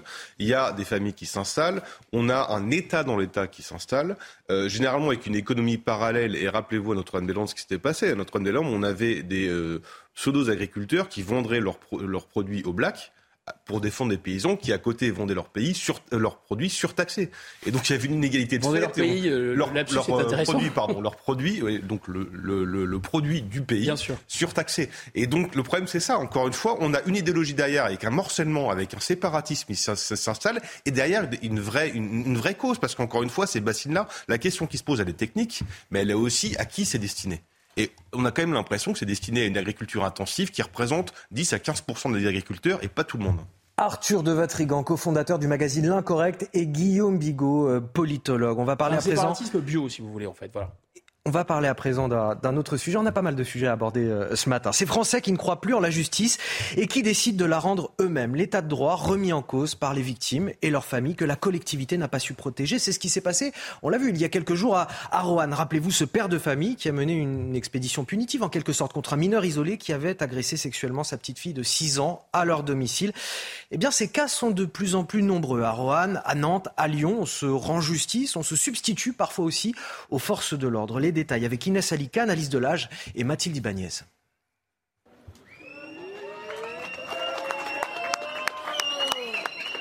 C'est sous les applaudissements de ses soutiens que le père de la petite fille agressée est sorti du tribunal.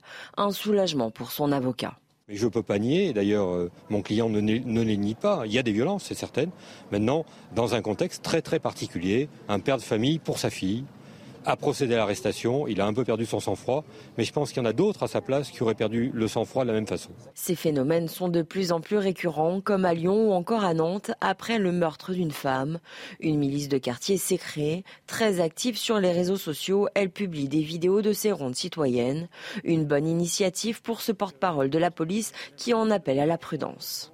Intervenir soi-même, déjà, euh, c'est dangereux. Donc il faut appeler la police et euh, faire en sorte que la police vienne procéder aux interpellations. Les voisins vigilants, c'est surtout de signaler des comportements. Ça n'est pas ni de procéder à des interpellations, ni d'aller euh, tabasser une personne qui serait interpellée. Un sentiment d'insécurité de plus en plus partagé. 81% des Français estiment que la justice est trop laxiste, selon un dernier sondage de l'Institut CSA. Guillaume Bigot, des milices de quartier, des Français qui se rendent justice, c'est ça aujourd'hui l'avenir de notre sécurité, de notre justice? Moi, je suis surpris que ça surprenne. En fait, c'est pas du tout surprenant puisqu'il y a une promesse euh, à l'origine qui est que euh, justement l'État assure cette fonction régalienne de base qui est la justice. C'est même, euh, c'est même la pierre angulaire de, l'État et, du, pacte social. Chacun renonce à se faire justice lui-même parce que l'État va opérer ça. Et alors, on entend tous ces cris d'orfraie, mais qu'est-ce que c'est que ce, personnage est horrible, il a, il a agressé, il a roué de coups, etc. Personne ne peut dire que c'est bien. Moralement, on voit bien que la justice, ce n'est pas la vengeance. Bien sûr, mais soyons honnêtes, comme le disent aussi les, Écritures, qui n'a jamais péché lui jette la première pierre. Enfin, si vous êtes père de famille, il y a eu quand même, il y a eu quand même beaucoup de, compréhension pour ce père de famille de la part de beaucoup de Français. Eh ben, écoutez, même, même, si personne ne cautionne sa, sa manière d'agir, voilà, les gens ont compris qu'on pouvait viscéralement réagir de cette façon. Oui, mais peut-être il faut s'y arrêter un instant parce que quand vous dites les gens, c'est vrai, l'opinion publique, c'est vrai, ça a traversé l'opinion publique. Il y a même un animateur célèbre que je ne, que je ne citerai pas qui a appelé à ce qu'il y ait euh, immédiatement, euh, euh, disons, une, une, peine de perpétuité, etc. Bon, voilà. Grosso modo, ce sentiment, c'est vrai qu'il a été partagé par une grande majorité, mais pas par la classe politique et par la classe mmh. médiatique, qui a eu euh, le, premier, le premier réflexe, c'était de, de, brandir le totem euh, de l'état de droit, l'état de droit, etc. C'est-à-dire, en fait, la question n'était pas de savoir pourquoi, encore une fois, un clandestin guinéen allait euh, quasiment violer une gamine de 6 ans. Non, la question était de savoir pourquoi euh, ce père de famille se faisait justice lui-même et à quel point c'était scandaleux. Or, je rappelle que la différence entre la justice et la vengeance, elle est très nette. C'est parce que la vengeance, pourquoi la vengeance est dissuadée? Un, la vengeance peut se tromper, l'erreur judiciaire, et tout le système de l'état de droit, c'est de permettre à ce qu'il y ait un procès, donc un processus au cours duquel les preuves sont examinées de manière froide. Mais attention, les preuves apportées par euh, toutes les parties, c'est-à-dire la personne qui est accusée, mais la personne qui est victime, l'ensemble des deux, avec un plateau de justice, si vous voulez, une égalité. Donc ça, c'est le premier point. La, la vengeance et la justice, la justice doit, d'une certaine façon, être une vengeance sûre, une vengeance rationnelle et une vengeance efficace. C'est en cela que ça se distingue de la vengeance. Il n'a jamais été question de sortir de la justice la dimension punitive. Or là, le discours qu'on entend, c'est que la justice ne devrait plus assurer de, de fonctions punitives. comment on rétablit alors la, confiance entre les citoyens et la justice? On a vu ce, ce sondage. 81% des Français qui estiment, selon un sondage CSA, que la justice est trop laxiste. C'est toute la thématique de l'état de droit. Je pense que l'état de droit, c'est non seulement le droit contre l'État, mais c'est aussi le, finalement un moment le droit contre la notion même de justice. Moi, ça me paraît très bien qu'on défende les droits de la défense, que la personne qui est accusée puisse se défendre. Et je ne suis pas du tout pour que les gens se fassent justice eux-mêmes, mais y a, vous voyez bien que sur les deux plateaux de la balance, il n'y a plus que euh, les droits de la personne qui est accusée. Alors, si possible, si c'est un migrant, alors là, il va avoir tous les droits, tous les recours possibles, etc. etc. Il y a quelque chose d'assez inique là-dedans, finalement. Deuxième chose, je pense que c'est à la fois une question, on va dire, de moyens et une question de volonté. On sait bien qu'il n'y a pas assez de places de prison, on sait bien qu'il n'y a pas assez de magistrats, on sait bien qu'il n'y a pas assez de policiers, etc. Mais il y a surtout plus de volonté. Donc ça amène à se poser la question, effectivement, structurelle de la formation des magistrats, par exemple, pour rééquilibrer un peu cette balance entre l'intérêt général et l'intérêt des victimes d'un côté et de l'autre l'intérêt des coupables. Allez, il est quasiment 8h30 sur CNews et sur Europe 1 avant de donner la, parole à Arthur de Vatrigan tout de suite. Le rappel de l'actualité et c'est avec Sandra Chambaud. Euthanasie, suicide assisté, l'Église catholique est contre le projet de loi. On franchirait la ligne rouge avec l'aide active à mourir. Ce sont les mots du président de la conférence des évêques de France. Des solutions alternatives sont possibles selon lui. Il plaide pour davantage de soins palliatifs. La soirée d'Halloween a viré au cauchemar à Séoul en Corée du Sud. Une bousculade a fait plus de 150 morts et environ 76 blessés hier. Les autorités évoquent une tragédie, un désastre. L'accident s'est produit dans un quartier de la capitale. Les raisons restent encore indéterminées. Un mot de sport avec du football. L'Olympique de Marseille a concédé le nul 2-2 hier à Strasbourg. C'est le quatrième match d'affilée sans victoire en Ligue 1 pour les Marseillais. Ils menaient 2-0 jusqu'à la 76e minute, mais ils ont craqué dans les derniers instants. Kevin Gamero a égalisé dans le temps additionnel. Guillaume Bigot et Arthur de Vatrigan, cofondateur du magazine L'Incorrect. Arthur de Vatrigan parlait de, ces Français qui ne, croient plus en la justice, qui décident de se rendre justice eux-mêmes. 81% euh, des citoyens du pays estiment euh, que la justice est trop laxiste. Comment rétablit-on la confiance aujourd'hui avec cette justice? Je pense qu'il y a une donnée qu'il ne faut pas aussi oublier concernant Rohan et ce qui concerne d'autres faits également, c'est que c'est une réaction à un fait de société et pas un fait divers. Et je pense que c'est quelque chose qui est fondamental parce que le fait divers, tout le monde le sait, ça revêt un caractère qui est exceptionnel. Et le fait de société, justement, comme l'affaire de Rohan, c'est que c'est plus considéré comme un exceptionnel. Donc ça, ça peut s'amener à se répéter, avec en plus une responsabilité de l'État. Donc c'est une, des premières, une première cause, c'est ça. Ensuite, évidemment, tous les instituts euh, le montrent et d'études le montrent. On n'a plus confiance en la justice. Je crois que la dernière euh, étude, c'était 75% des, Français se méfient de la justice, la trouvent trop laxiste, pas efficace ou ce que vous voulez. Or, Qu'est-ce que l'État Si on prend la définition de Weber, c'est le monopole de la violence légitime, c'est-à-dire qu'on délègue la violence légitime à l'État pour assurer la sécurité. Mais à partir du moment où on n'a plus confiance en l'État, que l'État, on, considère responsable des faits qui nous arrivent, et qu'en plus, il n'est pas capable d'assurer derrière la justice, bah, naturellement, on revient par l'état de nature, par l'état de sauvage, parce que la civilisation est trop ancrée, la structure est trop ancrée, mais on se revient à une organisation personnelle qui peut être géographique, qui peut être communautaire, qui peut être territoriale, pour assurer sa propre sécurité. Et le drame de ça, c'est qu'est-ce qu'on va avoir comme conséquence? C'est un nouveau séparatisme. Parce qu'à partir du moment où la sécurité n'est pas assurée, qu'est-ce que vous allez faire? Vous n'allez pas revenir à l'état de sauvage avec la guerre du tous contre tous. Vous allez déléguer votre sécurité à la personne qui va vous la garantir. Donc ça peut être un État mafieux, ça peut être un État communautaire, ça peut être un État religieux, ça peut être un État de quartier. Et on sait très bien comment ça fonctionne, on sait très bien que dans des zones occupées en France, dans des quartiers séparatistes, on sait comment ça fonctionne. Il y a quelqu'un qui vous garantit votre sécurité. Et en échange, vous leur devez une soumission, mais vous faites ça avec une obéissance euh, qui est qui est accepté parce qu'on vous garantit justement la sécurité, qui est le premier principe d'une structure en fait, qu'elle peut être euh, une structure d'État, une structure géographique, une structure euh, d'un quartier, d'un ville, tout ce que vous voulez. Mais à chaque fois, vous déléguez ça parce que vous avez confiance. Guillaume Bigot, la hausse du budget de la justice de 8% pour 2023, c'est de nature à changer les choses? Écoutez, oui, enfin, c'est pas de nature à changer les choses. Non, ça va dans le bon sens pour ça que j'ai commencé par répondre oui, ça va dans le bon sens. Mais comme toujours. Est-ce que ce sera suffisant? C'est ça ma bah. C'est du volontarisme de saut de puce. On était déjà extrêmement en retard, je pense qu'en faisant 8% de plus. Bon, mais il faudrait surtout mettre les 8% là où c'est vraiment nécessaire, c'est-à-dire euh, sur les peines de prison. Je pense que ce qui se produit est contre-intuitif. C'est-à-dire qu'on voit une augmentation de la violence, notamment de la violence gratuite, mais de toutes les violences en général. Et de l'autre côté, en face, donc vous dites normalement, s'il y a plus de violence d'un côté, vous devriez avoir plus de répression de l'autre.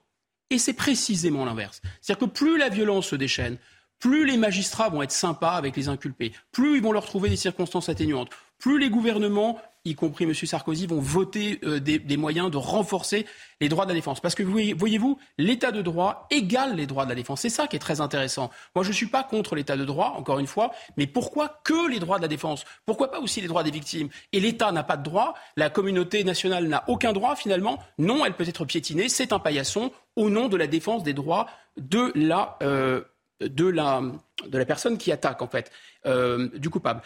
Autre chose, je pense qu'il y a quelque chose auquel on ne, fait pas assez attention, c'est que la, justice est différente de la vengeance parce que la justice représente une médiation. Il y a un tiers qui s'appelle l'État, les magistrats, le procès, qui permet de vider en quelque sorte la, la vengeance et le niveau de violence de la société.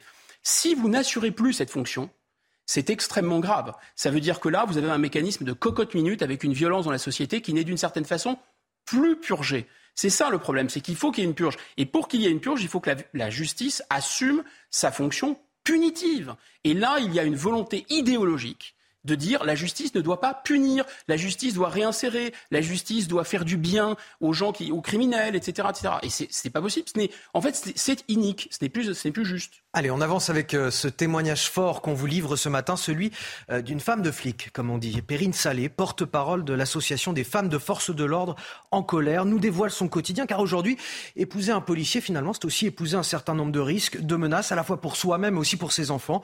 Des risques face auxquels ces femmes se sentent abandonnées des pouvoirs publics. Perrine Salé a donc coécrit un livre qui paraît cette semaine. Il est intitulé Putaflic. Son témoignage est recueilli par Charles Baget. Le récit est signé Michael Dos Santos. Femme de tueur, ton mari sera sous terre, sale flic. Voici l'un des messages reçus par une femme de policier. Ce genre de menaces, d'autres compagnes de forces de l'ordre en ont été victimes. Des messages d'individus au profil très varié que Perrine Saleh partage dans son livre et qui envahissent le quotidien de ses familles.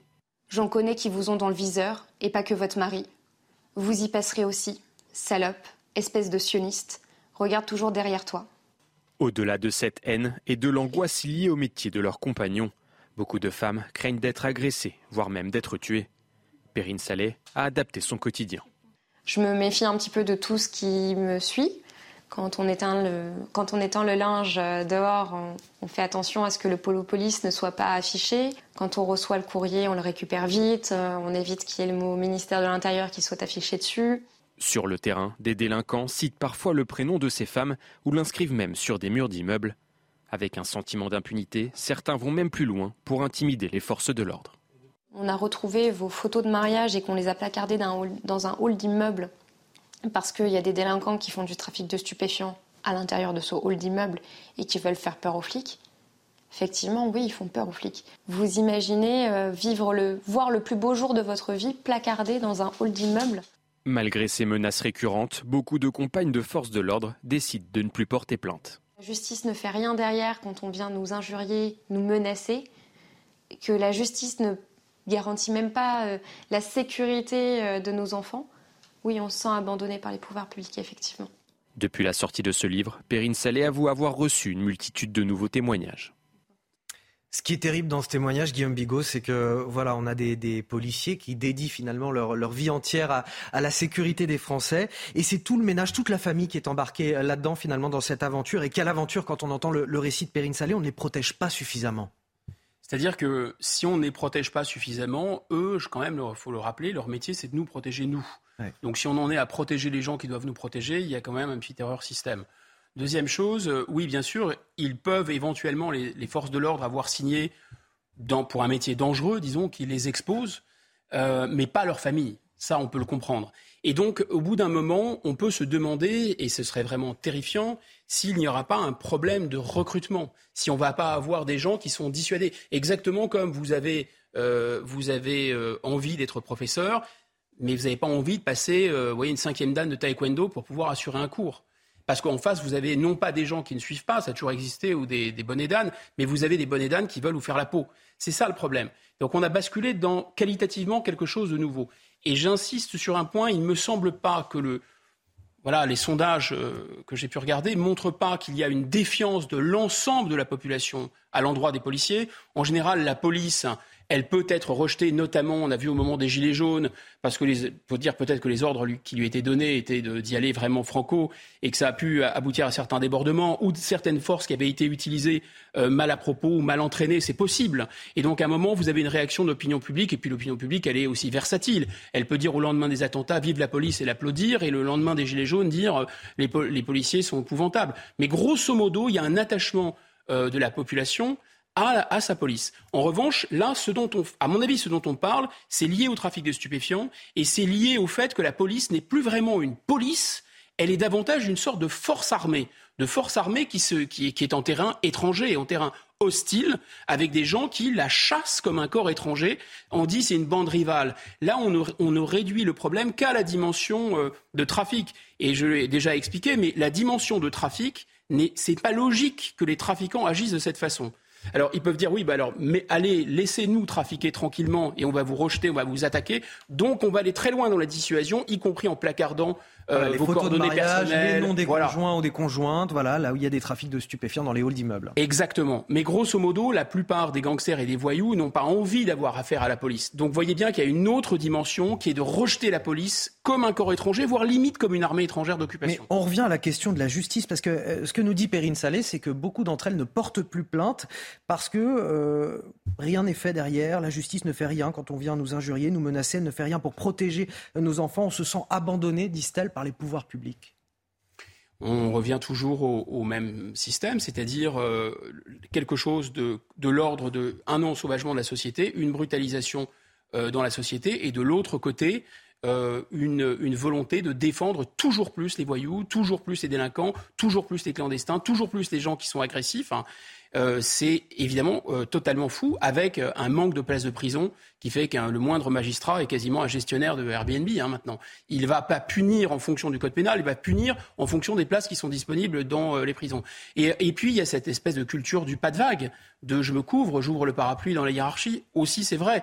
Donc il y a quelque chose qui est qui n'est qui pas sain là-dedans. À partir du moment où vous voulez une société, où la classe dirigeante veut une société où les, les droits individuels et notamment des plus violents sont toujours plus défendus, à partir du moment où la classe dirigeante ne veut pas finalement stopper les flux migratoires, et à partir du moment où la classe dirigeante considère, quoi qu'elle en dise, que ce trafic de stupéfiants, c'est un moyen d'occuper certains euh, tranquillement dans leur coin, et que par ailleurs, elle, laisse faire la consommation qui est massive de ces mêmes produits stupéfiants, bah oui, effectivement, il y a un double discours. En apparence, vous avez le discours de Darmanin, et en réalité, vous avez une action qui est celle du garde des Sceaux. Arthur de Vatrigan, cofondateur du magazine L'Incorrect, je voudrais vous faire écouter euh, encore un témoignage de, de Perrine Salé, toujours, qui nous parle de l'impact sur la vie familiale et notamment celle des enfants, ce qui est plus grave encore. Écoutez. C'est avoir des enfants qui vont jouer dans la cour de récréation aux Gilets jaunes et au CRS et de se faire tabasser parce qu'ils sont enfants de CRS. C'est avoir des enfants qui vont affirmer le métier de leurs parents et se retrouver tellement roués de coups qu'ils vont porter une minerve pendant plusieurs mois. C'est avoir des enfants qui comprennent ce que c'est qu'un attentat terroriste et qui vont vérifier la serrure des portes tous les soirs pour s'assurer que personne ne rentre pendant que papa est au travail et que maman et moi, on est à la maison. On retrouve souvent cette situation, Arthur de Vatrigan, où euh, des policiers eux-mêmes, leurs enfants, leurs familles, leurs proches en tout cas, cachent la profession même du père. Bah, vous avez vu le, niveau euh, qu'on a atteint, c'est-à-dire que le, garant de la sécurité, le bras armé de l'État, devient une cible. Et pas que la personne, sa femme, ses enfants. Euh, c'est-à-dire qu'on a atteint un niveau qu'on n'a jamais atteint jusqu'à présent. Quand un enfant se fait casser la figure jusqu'à porter une mineure dans, une cour de récréation, c'est-à-dire que la haine du flic est transmise. -dire un enfant ne naît pas avec la haine du flic. C'est transmis au sein de son foyer, c'est transmis au sein de sa bande. Euh, quand vous, vous, en êtes à essayer de vérifier si votre serrure est bien fermée, c'est que vous avez même plus confiance en votre voisinage et qu'il y a un problème. C'est-à-dire que même le policier, dans le lieu où il habite, dans le quartier où il habite, il n'est plus respecté. Il n'est plus respecté nulle part.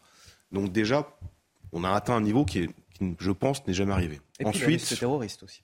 Et bien sûr. Ensuite, vous avez euh, le problème avec la justice. Elle vous le dit, la femme vous le dit, je ne porte plus plainte, ça ne sert à rien. On savait qu'il y avait une fracture entre la police et la justice. Là, on se rend compte qu'elle est encore plus béante.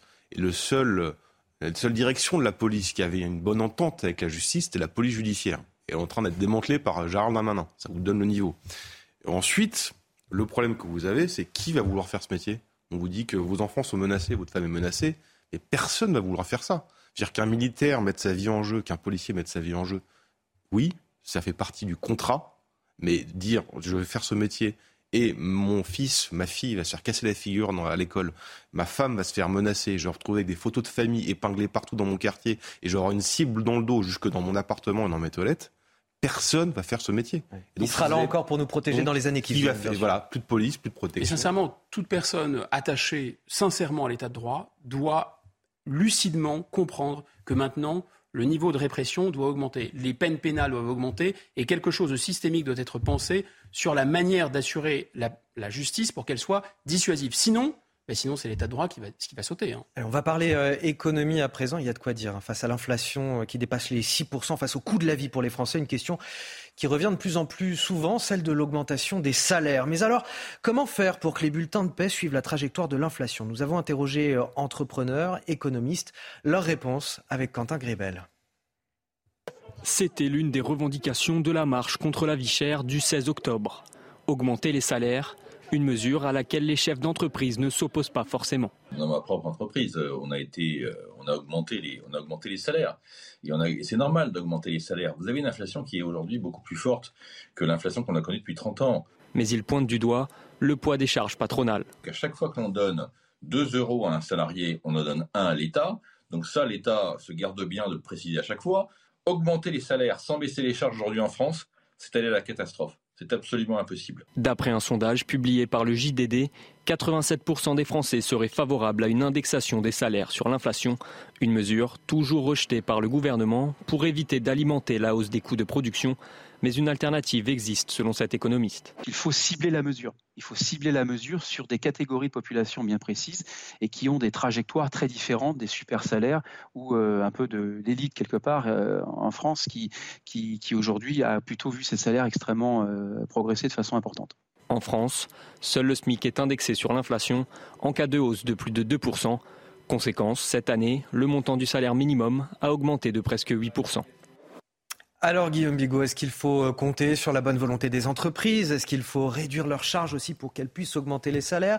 Est-ce qu'il faut carrément indexer euh, ces salaires sur l'inflation comme le souhaitent 87% des Français? Quelle piste vous privilégiez Guillaume? C'est-à-dire qu'on peut, comme il y a des salaires qui sont très bas euh, sur le long terme et comme la part, la, la, répartition, comme on dit, de la valeur ajoutée au cours des 30, 40 dernières années même a été très favorable au capital et très défavorable au salaire, ça ne serait absolument pas injuste d'augmenter les salaires. Quant à laisser les entreprises euh, euh, le faire elles-mêmes, alors quand elles sont pressurées par le marché, c'est-à-dire qu'elles ne trouvent plus personne pour embaucher, oui, elles vont le faire. Sinon, euh, c'est la, liberté du salarié dans une situation où il y a pratiquement plus de syndicats. C'est un peu la liberté du renard dans le poulailler. Bon. Mais en revanche, moi, je n'y suis pas favorable à maintenant pour une raison simple, et je... c'est qu'en réalité, cette augmentation de salaire n'aurait pas de résultat sur le pouvoir d'achat. Pourquoi? Parce que cette augmentation de salaire se traduirait mécaniquement par une augmentation des prix. Autrement dit, ce que le salaire, ce qu'on ce pourrait donner sous forme de salaire d'un côté, serait immédiatement repris sur l'augmentation des prix. on va dire oui, c'est une sorte de cercle vicieux en fait, c'est ça. Ça nourrit l'augmentation des prix et c'est. Euh, c'est ce qu'on appelle le bouclage prix-salaire. C'est un cercle vicieux, c'est un effet boule de neige. Effectivement, ce que craint qui aggraverait la situation, qui aggraverait la situation, y compris et surtout parce que le problème central n'est pas le problème là du manque de demande, qui pourrait être un problème. Le problème central, c'est une inflation importée de l'extérieur pour des raisons géopolitiques. Si vous ne traitez pas cette cause géopolitique, qui est liée aux sanctions, qui est liée à l'emballement euh, des prix de l'énergie, à toutes sortes de prix de, matières premières, mais c'est complètement lié à la situation. Alors un peu, le président avait raison dans son intervention, c'était un peu au lendemain euh, de la pandémie que toutes les économies se mettaient à refonctionner en même temps, ça avait tiré les prix vers le haut. Mais maintenant, clairement, c'est un effet des sanctions et c'est un effet de la désorganisation au lendemain de la, de la guerre en Ukraine. La, question géopolitique, elle nous dépasse complètement. Là, dans l'immédiat, qu'est-ce qu'on fait pas vraiment, pas vraiment. Vous vous doutez bien que même si elle nous dépasse pas et même si on peut agir euh, plus ou moins modestement, euh, immédiatement, qu'est-ce qu'on fait pour éviter la crise sociale qui couvre? Parce que c'est ça aussi pour le gouvernement, c'est affronter la cocotte minute sociale qui est là, qui est prête à exploser. si on attend le règlement du conflit en Ukraine. Non, mais, mais je, enfin bon, après là, c'est un autre débat qui est ouvert. Moi, je pense que les Ukrainiens ont parfaitement le droit de se défendre. Je pense, je suis assez favorable au fait de leur livrer des armes. Après tout, M. Poutine s'est mis totalement dans son tort, même si l'OTAN pouvait avoir beaucoup de responsabilités dans le. Dans en, aucun cas, on peut laisser Vladimir Poutine, comme on n'aurait pas dû d'ailleurs laisser George Bush attaquer l'Irak, c'est n'importe quoi. Bon, que, l'Ukraine se défende, très bien, qu'on leur livre des armes, très bien. Mais pourquoi prendre des sanctions? Ces sanctions n'ont qu'un seul bénéficiaire les États-Unis d'Amérique qui, qui veulent nous vendre leur gaz naturel, le schiste, et le Qatar et les alliés des États-Unis. En réalité, ça ne nous intéresse ça ne nous va absolument pas nous aider. Alors on va dire oui, mais grosso modo, la France dépend moins de ce gaz russe. C'est vrai, mais on échange avec une zone euro qui, elle, est extrêmement dépendante de ce gaz russe. Donc je pense que la première chose à faire eût été de lever ces sanctions qui sont absurdes. Le deuxième point, tout de suite et maintenant, je pense qu'il faudrait, et ce serait non inflationniste, euh, enlever la TVA sur un certain nombre de produits et enlever effectivement des charges, non pas peut-être sur le travail, mais sur les, produits. Parce que l'inflation associe de très injuste que plus vous êtes pauvre, en fait, et plus dans votre panier de consommation, vous avez des biens qui, eux, n'ont pas augmenté de 6% ou de 7% la moyenne de l'inflation, mais de 15, de 20% parfois. Donc je pense que là, il faudrait agir sur les prix de ces produits-là, des biens de, de première nécessité, si vous voulez. Arthur de Vatrigan, cofondateur de l'Incorrect. Qu'est-ce qu'on fait immédiatement pour augmenter les salaires? Euh, on ne peut pas attendre en effet que la crise en Ukraine soit résolue, d'autant plus que je pense que l'inflation a commencé bien avant et que la crise en Ukraine a accéléré, mais n'est pas responsable. Et même avec cette crise résolue, ça ne changerait pas tous les problèmes de l'inflation. Il faudrait peut-être euh, voir d'un point de vue européen. C'est quelque chose qui est assez ancien. Euh, alors, premièrement, c'est le quoi qu'il en coûte a joué là-dessus. Parce que quand vous investissez de l'argent qui ne rapporte pas, euh, dans un pays surendetté, si les taux d'intérêt sont bas, c'est pas grave. Les taux d'intérêt augmentent.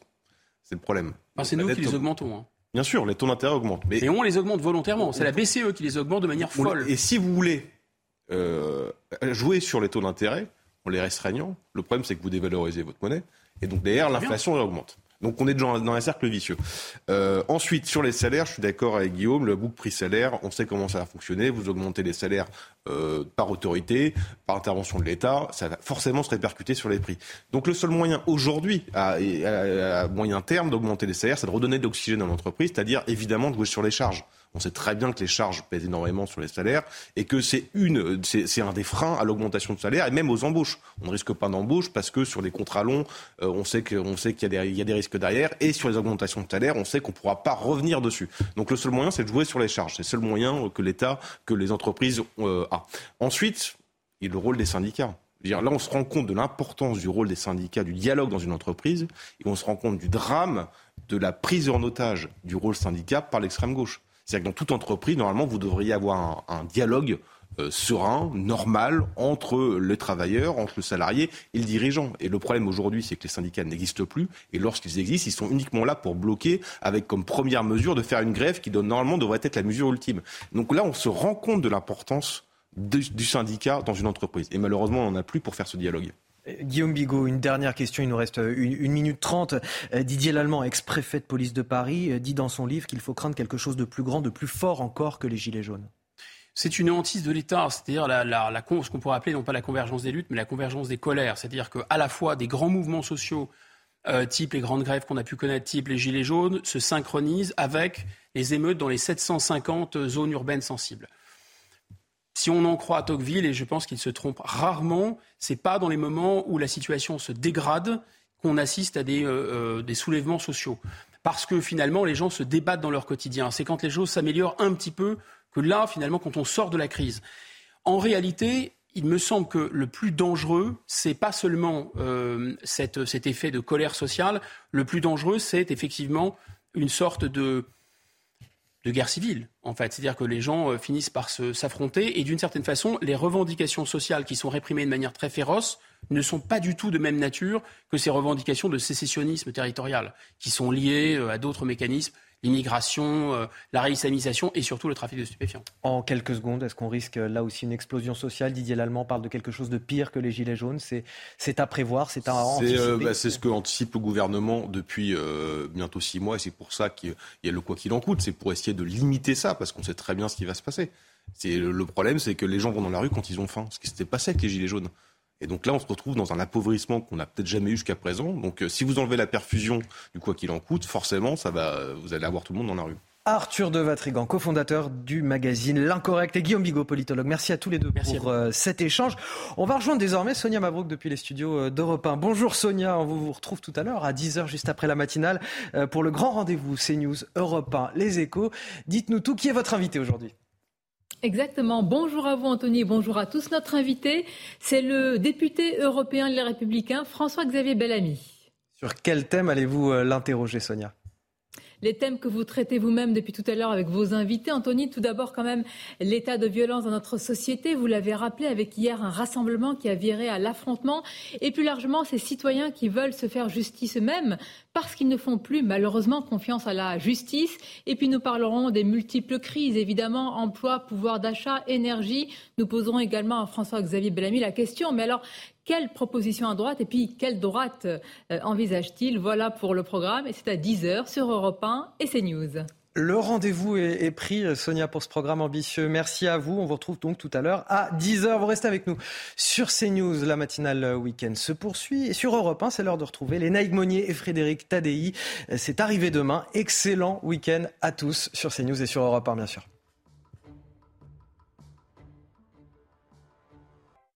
Bonjour à tous. Euh, changement de temps à l'ouest, justement, avec ce flux d'ouest qui va nous apporter des nuages, mais aussi de la pluie, et nous en avons besoin. Je rappelle que 78 départements sont encore en alerte sécheresse. Donc, en, attendant, eh bien, le beau temps résiste à l'est, hein, avec de très belles éclaircies sur les trois quarts du pays. Nous aurons quand même par endroits un petit peu de brumes et brouillards, principalement au niveau de la Corse, mais aussi vers la plaine d'Alsace, mais aussi vers le golfe du Lion, avec en prime des entrées maritimes qui auront du mal à se dissiper dans le courant de la journée. Partout ailleurs, donc, je vous le disais, du soleil. Par contre, dans l'après-midi, eh bien, cette perturbation, elle va lentement mais sûrement progresser donc par l'ouest, surtout de la Nouvelle-Aquitaine en remontant vers l'autre france avec des pluies un tout petit peu plus soutenues euh, vers le Boulonnais et euh, à l'arrière, eh bien c'est déjà le retour de quelques timides éclaircies, mais ça restera quand même très couvert avec en prime quelques averses et du vent euh, vers, eh bien tout simplement le littoral de la Manche. Allez, pour les températures, encore élevées pour la saison en matinée, on observera 10 degrés pour la Bourgogne, 11 degrés pour la Franche-Comté, à minimale 9 degrés en direction de Grenoble, mais déjà 17 degrés vers la vallée de la Garonne. Et par contre, dans l'après-midi, eh bien, avec le passage de cette perturbation, on voit déjà le mercure baisser de quelques degrés. Et ça aussi, c'est une bonne nouvelle parce que nous allons progressivement rebasculer à peu près vers des normales de saison dans le courant de la semaine en attendant encore un petit peu de patience à l'est. Hein. Ça reste chaud avec 20 degrés à Strasbourg, 23 degrés en direction de, de Saint-Étienne, 26 degrés la maximale pour Clermont-Ferrand.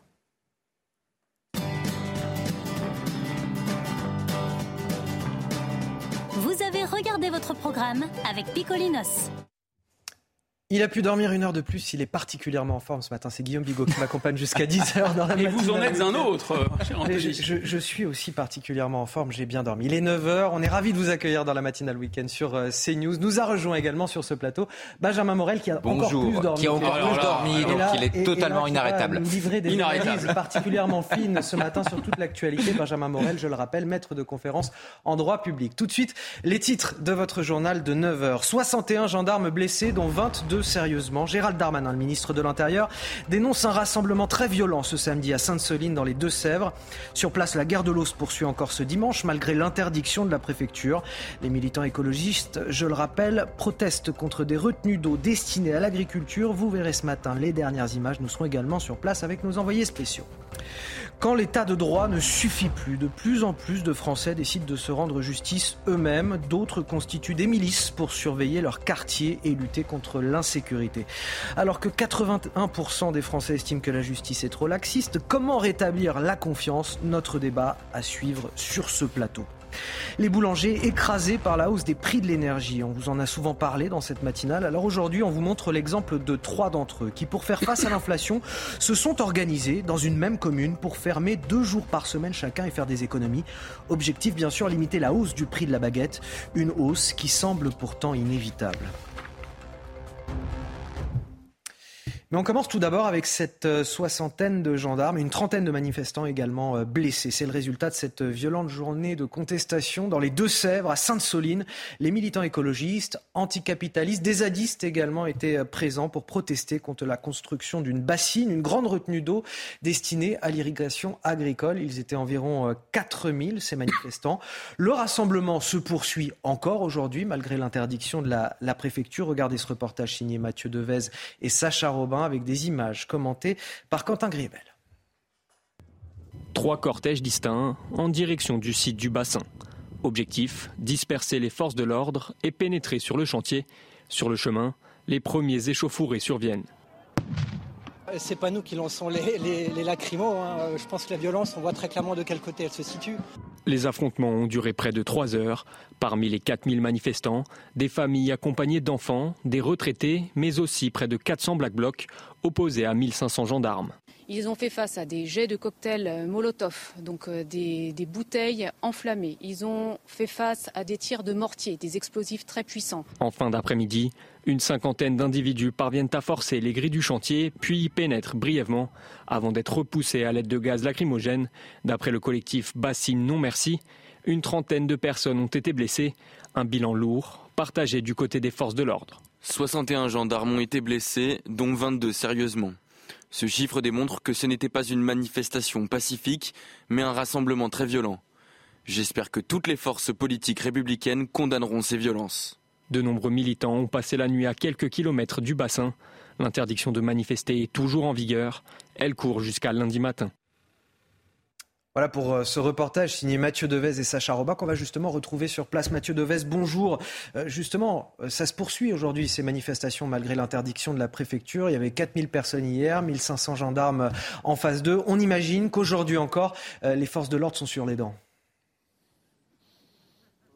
Exactement, Anthony. Et première information, pas de débordement. Cette nuit, la situation était plutôt festive avec des concerts et un feu d'artifice. Et au programme du jour, des concerts, encore des tables rondes et des épreuves sportives. Enfin, ça, c'est si et seulement si on se fie au programme des organisateurs. La situation peut vite dégénérer. On l'a vu hier, le calme le matin et la tempête l'après-midi. D'ailleurs, l'un des organisateurs nous confie ce matin que des actions de désobéissance civile sont bien prévues aux alentours de 14 heures. La question est de savoir si les manifestants vont de nouveau converger vers le site du chantier de la Grande Bassine, qui se situe à 2 km du campement. Le dispositif de sécurité est conséquent, 1600 gendarmes mobiles mobilisés encore aujourd'hui et un hélicoptère juste au-dessus de nous qui survole déjà la zone. Est-ce que les Black Blocs seront encore présents? Ils étaient au nombre de 400 hier sur 4000 manifestants, ce qui représente un taux de 10%. Je vous le rappelle, la manifestation est interdite par la préfecture. Les contrevenants s'exposent à une amende de 135 euros, 7500 euros d'amende pour les organisateurs et une peine de prison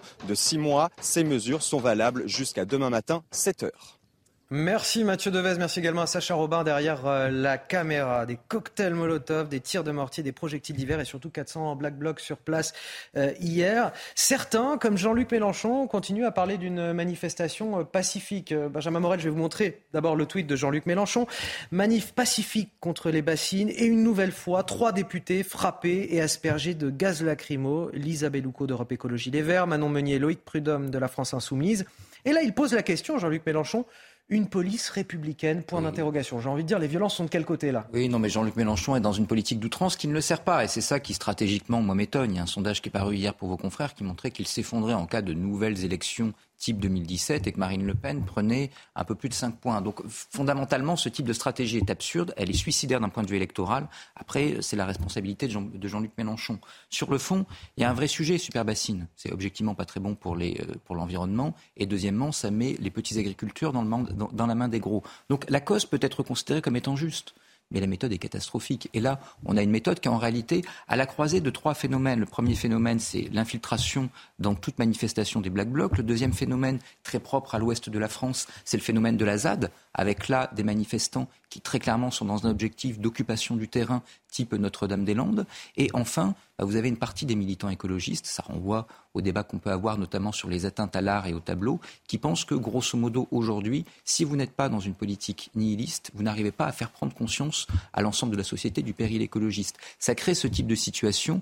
Ensuite, lorsque vous avez des manifestations en zone rurale, avec ce type de public, eh bien, les policiers euh, ont toujours peur parce qu'il y a le syndrome Rémi Fraisse mmh. et donc la possibilité que ça dégénère. Et donc, ils sont plus prudents, ce qui laisse la voie, paradoxalement, eh bien, à des débordements de la part des manifestants. Euh, Guillaume Bigot, officiellement, on parle de concerts, de feux d'artifice, de table ronde aujourd'hui. Euh, il faut quand même s'attendre à des violences? C'est probable, les mêmes causes vont produire les mêmes, les mêmes effets. En tout cas, ce, tweet de M. Mélenchon, il est, il est à son image, mais quand il dit euh, police républicaine, point d'interrogation, et qu'il qualifie cette manifestation avec combien de blessés graves chez les CRS Plus d'une vingtaine 60, euh, 60 blessés, dont 22, dont 22, dont 22, un peu plus grièvement. Voilà. il n'a pas, il pas, il pas précisé, euh, Gérald Darmanin, exactement la nature des blessures de ces policiers, mais effectivement, 60 policiers blessés, dont 22 un peu plus grièvement. Police républicaine, point d'interrogation. Qu'est-ce qu'aurait été une manifestation Si ça, c'est une manifestation pacifique, qu'est-ce qu'aurait été une manifestation non pacifique? 10 morts? Une manifestation musclée, ça aurait été quoi? 30 morts? Il aurait été expliqué aux, femmes et aux enfants euh, des CRS euh, assassinés euh, que c'était une manifestation normale. Non, mais ça va pas bien. Donc cette apologie de la violence est fascistoïde, quoi qu'on en dise. Et puis cette systémisation dans la, dans la dénonciation de l'attitude de la police. Là encore, une, la police républicaine, point d'interrogation. Il pose la question, mais j'ai envie de dire, la, comme vous le dites souvent, Guillaume Bigot, la réponse est dans la question. Exactement, mais finalement, on peut comprendre, et je suis d'accord, il y a un débat, il y a un véritable débat sur le type d'agriculture qu'on veut, ce qui est un débat complexe, hein, parce qu'honnêtement, euh, même si la, question des bassines, on n'arrive pas à savoir si finalement cette nappe phréatique dans laquelle on pompe l'hiver pour donner de l'eau aux agriculteurs l'été, c'est une question. Enfin, est-ce que cette nappe phréatique, elle va finalement à la mer, ce que disent les agriculteurs ou pas? Enfin, il y, y, a des questions de ce type-là. Sur le modèle agricole aussi, le Sri Lanka est passé à l'agriculture finalement non intensive. Euh, il y a eu des émeutes de la faim. Donc euh, la permaculture, euh, les trucs en, peau de mouton avec des os de poulet dans les cheveux, du tam-tam, etc. Tout ça, c'est bien sympathique. Si on doit passer à l'acte, faut voir si ça a réussi à nourrir la population. Et encore une fois, on est tous contre la pollution, on est tous contre un modèle un peu hyper-capitaliste sauvage. Ça, mérite d'être discuté. Le recours à la violence, c'est inacceptable. Enfin, je pense qu'il y a quelque chose là-dedans, comme une volonté de, de connecter euh, l'hyper-écologie et euh, quelque chose qui est une ressucée du gauchisme des années 70 euh, hein, ou du marxisme. Pourquoi? Bah, Vous faisiez allusion euh, tout à l'heure, Benjamin, en disant que ça fait le jeu aussi des gros agriculteurs par rapport aux petits agriculteurs. Et dans cette volonté de ne plus obéir au suffrage universel, de ne plus obéir à la démocratie, il y a cette idée que les gens qui sont élus, ce sont des pantins du capital. Donc de toute façon, ils sont profondément illégitimes. Et en fait, M. Mélenchon, il joue sur les deux tableaux. Je suis pour la République, euh, on a nos écharpes tricolores, regardez, nous sommes intouchables, la République c'est moi. Mais en fait, c'est pas ça à quoi il joue. Il joue aux années 70. Il joue à CRS, la République est aux mains euh, des capitalistes, et donc c'est un État voyou, et donc renversons-le. Vous voyez, mais il joue sur tous les tableaux. À l'émission, on s'interroge aussi ce matin sur ces Français qui ne croient plus en la justice et qui décident de la rendre eux-mêmes. L'état de droit remis en cause par les victimes et leurs familles qui ne se sentent plus protégés par la collectivité. C'est ce qui s'est passé euh, il y a quelques jours. On l'a vu à, à justement. Rappelez-vous, ce père de famille qui a mené une expédition punitive contre un, jeune migrant, un mineur isolé qui avait agressé sexuellement sa petite fille de 6 ans à leur domicile. Eh bien, ces cas sont de plus en plus nombreux à Roanne, à Nantes, à Lyon. On se rend justice, mais aussi on se substitue parfois aux forces de l'ordre. Euh, le récit est signé Inès Alicane, Alice Delage et Mathilde Ibanez.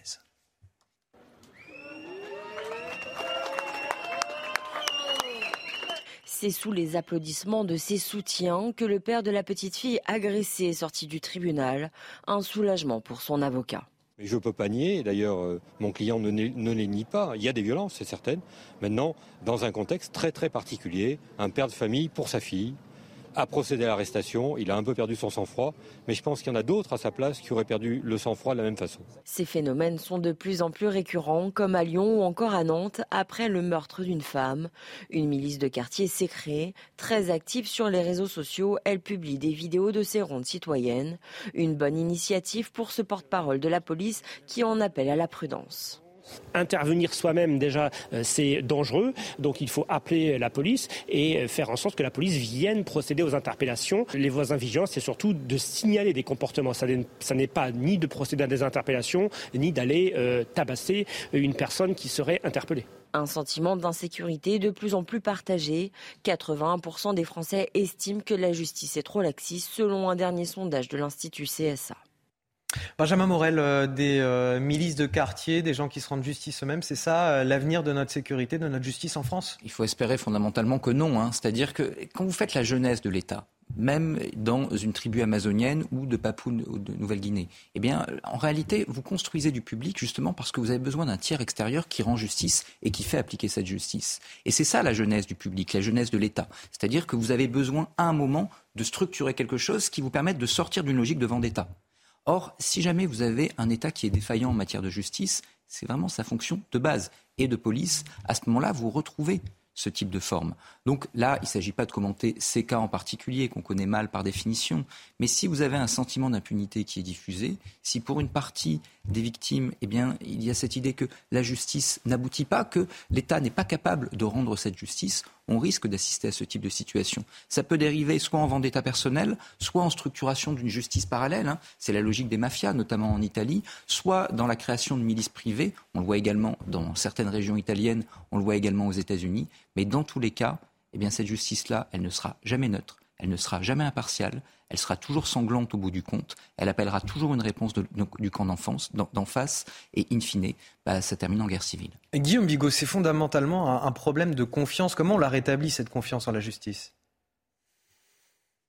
Je crois qu'on est arrivé à un point où il faut des mesures qui sont, j'allais dire, révolutionnaires, mais pas au sens de jeter l'ordre public par terre, ou revenir au, je dirais, au point de départ. La, révolution, c'est un mouvement d'astronomie, fait que l'astre revient à son point de départ.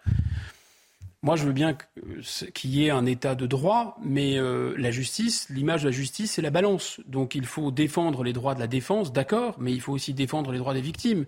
Et l'État, la société, dans le pénal, c'est ça la caractéristique du pénal, c'est quand vous vous en prenez à quelqu'un, vous vous en prenez à l'autre personne qui a le droit de se défendre euh, à travers la justice, qui est représentée par des avocats, mais vous en prenez à toute la société, à l'ensemble de l'ordre social. Donc là, c'est ce qui, ce qui se passe depuis 40 ans euh, c'est inéquitable, c'est inique. C'est-à-dire que ce n'est que l'état de droit, ce, ce ne sont que les droits de la défense. Il n'y a que les droits de la défense. Voilà, il n'y a rien d'autre. Hein, et on renforce constamment les droits de la défense. les plateaux de la balance ne sont plus du tout équilibré. Qu'est-ce qu'il faudrait faire?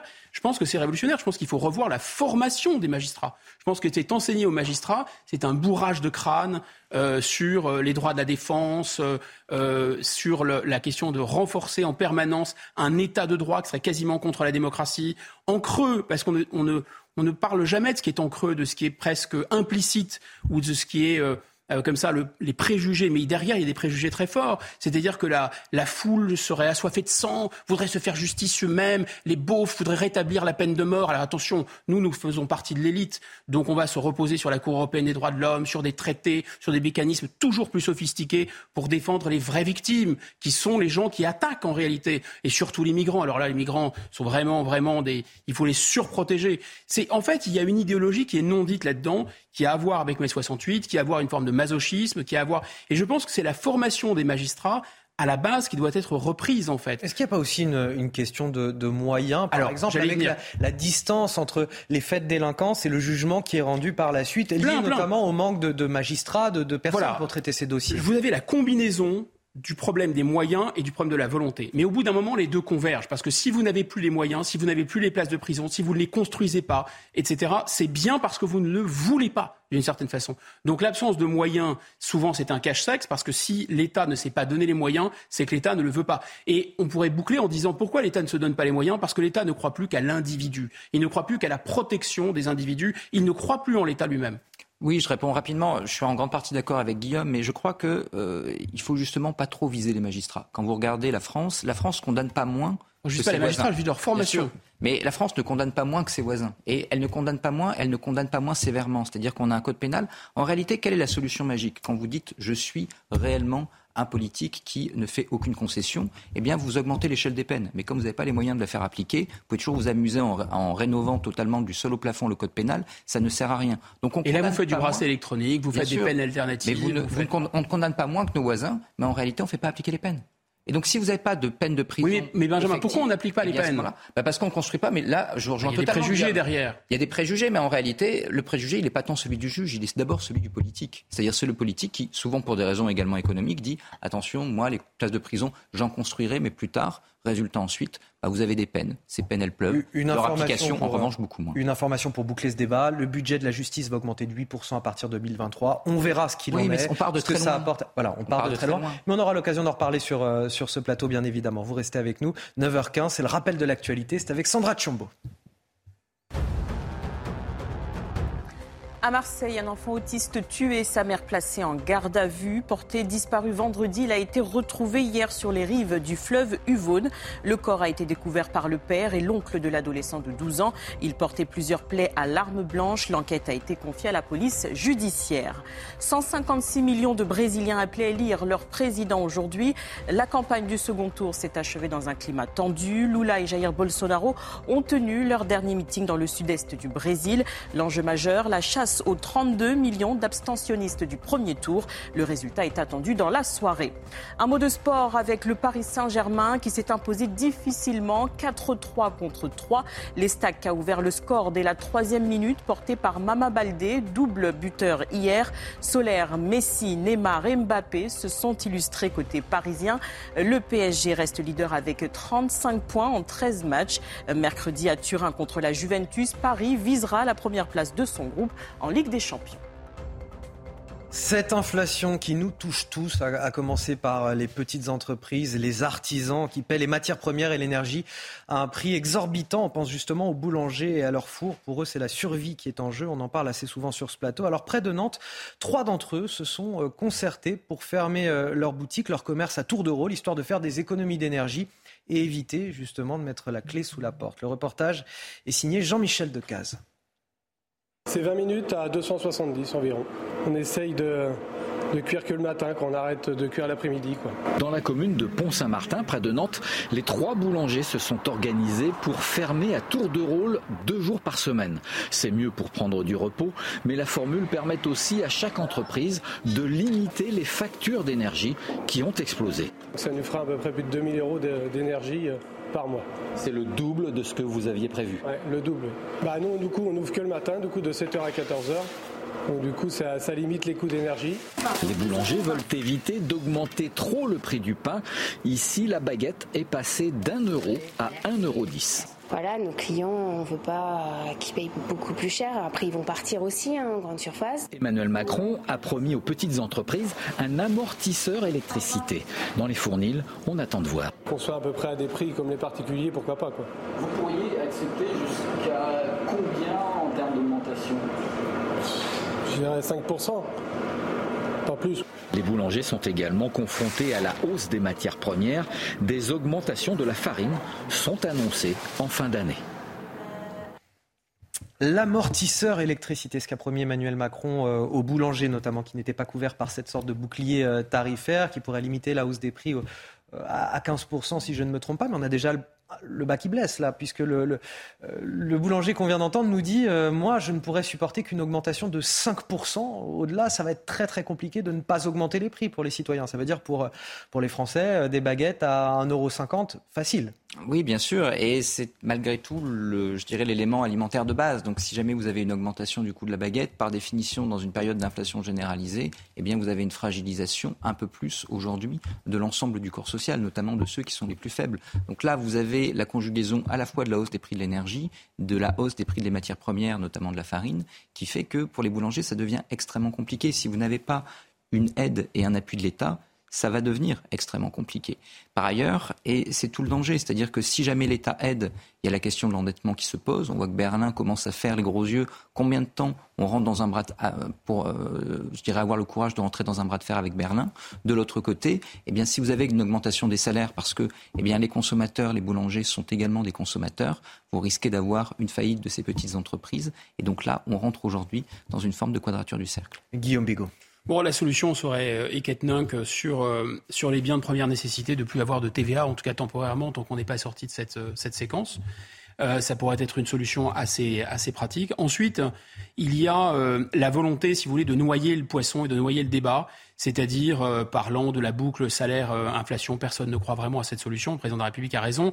Mais c'est un moyen aussi de ne pas parler de ce qui va arriver, qui est extrêmement grave. C'est-à-dire que la France n'a plus la maîtrise de sa monnaie parce qu'il y a cette folie de l'euro qui a été créée. Et donc, ça veut dire que la Banque Centrale Européenne, qu'est-ce qu'elle va faire? Elle va élever ses taux d'intérêt. Élevant ces taux d'intérêt, on va vers la ruine. Je vous annonce qu'il va y avoir une giga, méga catastrophe monétaire et financière mondiale si la BCE fait ça et la BCE va faire ça. Et ensuite, le dernier point, je pense qu'il y a cette histoire aussi de guerre en Ukraine. On voit bien que on, peut tout à fait vendre des armes à l'Ukraine et aider l'Ukraine à se défendre sans pour autant faire le jeu des grandes compagnies pétrolières américaines qui veulent nous vendre leur gaz de schiste. Ça n'a aucun rapport avec le public. Justement, la guerre en Ukraine, il en est question avec Harold Diman qui euh, nous accompagne sur ce plateau. Ça impacte directement les boulangers parce qu'avec le prix des matières premières et des céréales. Et là, on apprend que la Russie a suspendu ce samedi l'accord sur les exportations de céréales des ports ukrainiens. Pourquoi déjà?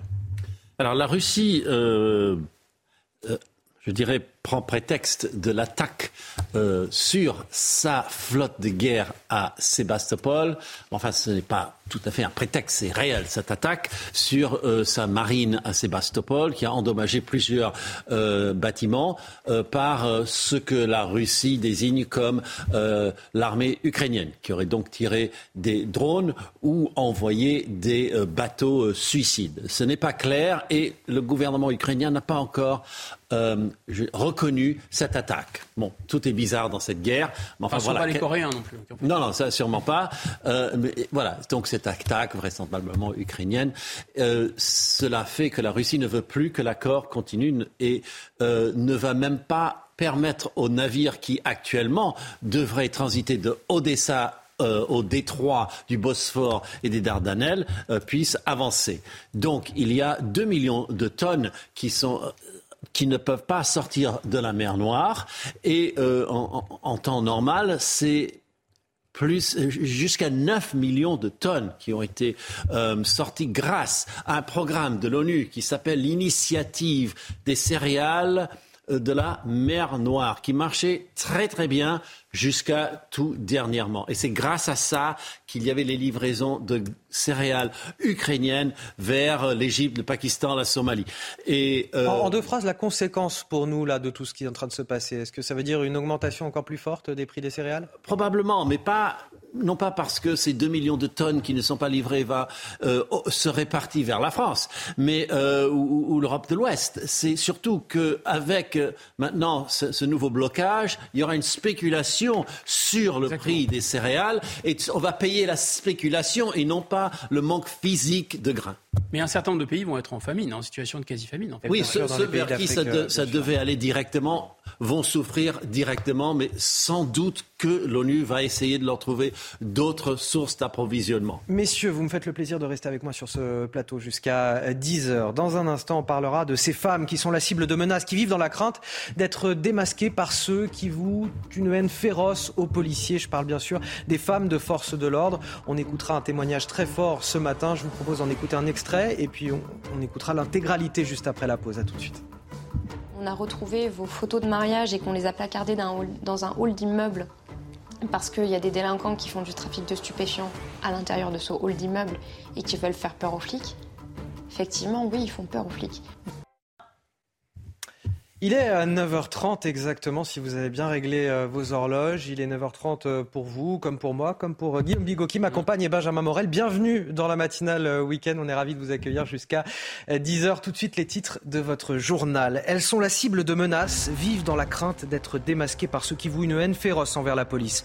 On vous parle ce matin des femmes de force de l'ordre. Dans un livre intitulé Putaflic, elles dénoncent l'abandon de la justice et l'absence de protection pour elles comme pour leurs enfants. Le témoignage courageux de l'une de ces femmes est à découvrir dès le début de ce journal. Cette question que l'on vous pose également ce matin. Face à l'inflation, faut-il augmenter les salaires?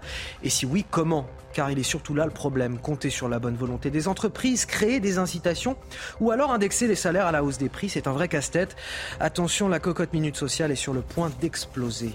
Et enfin, si le premier tour de l'élection présidentielle avait lieu dimanche prochain, pour qui iriez-vous voter? C'est la question posée ce matin par le journal du dimanche, six mois après l'élection présidentielle. Emmanuel Macron est-il toujours en tête? La réponse dans ce journal. Ce témoignage fort qu'on vous livre ce matin, celui d'une femme de flic, comme on dit, Perrine Salé, porte-parole de l'association des femmes de force de l'ordre en, colère, nous dévoile son quotidien. Euh, car aujourd'hui, épouser un policier, eh c'est aussi épouser un certain nombre de risques, de menaces pour soi-même, mais aussi pour ses enfants.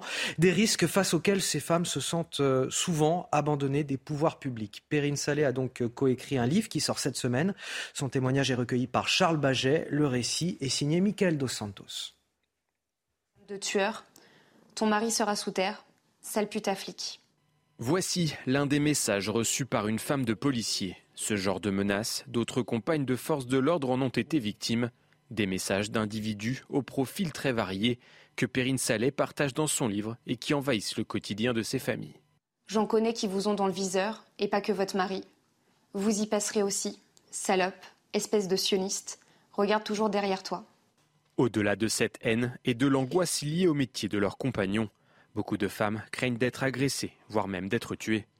Perrine Saleh a adapté son quotidien. Je me méfie un petit peu de tout ce qui me suit.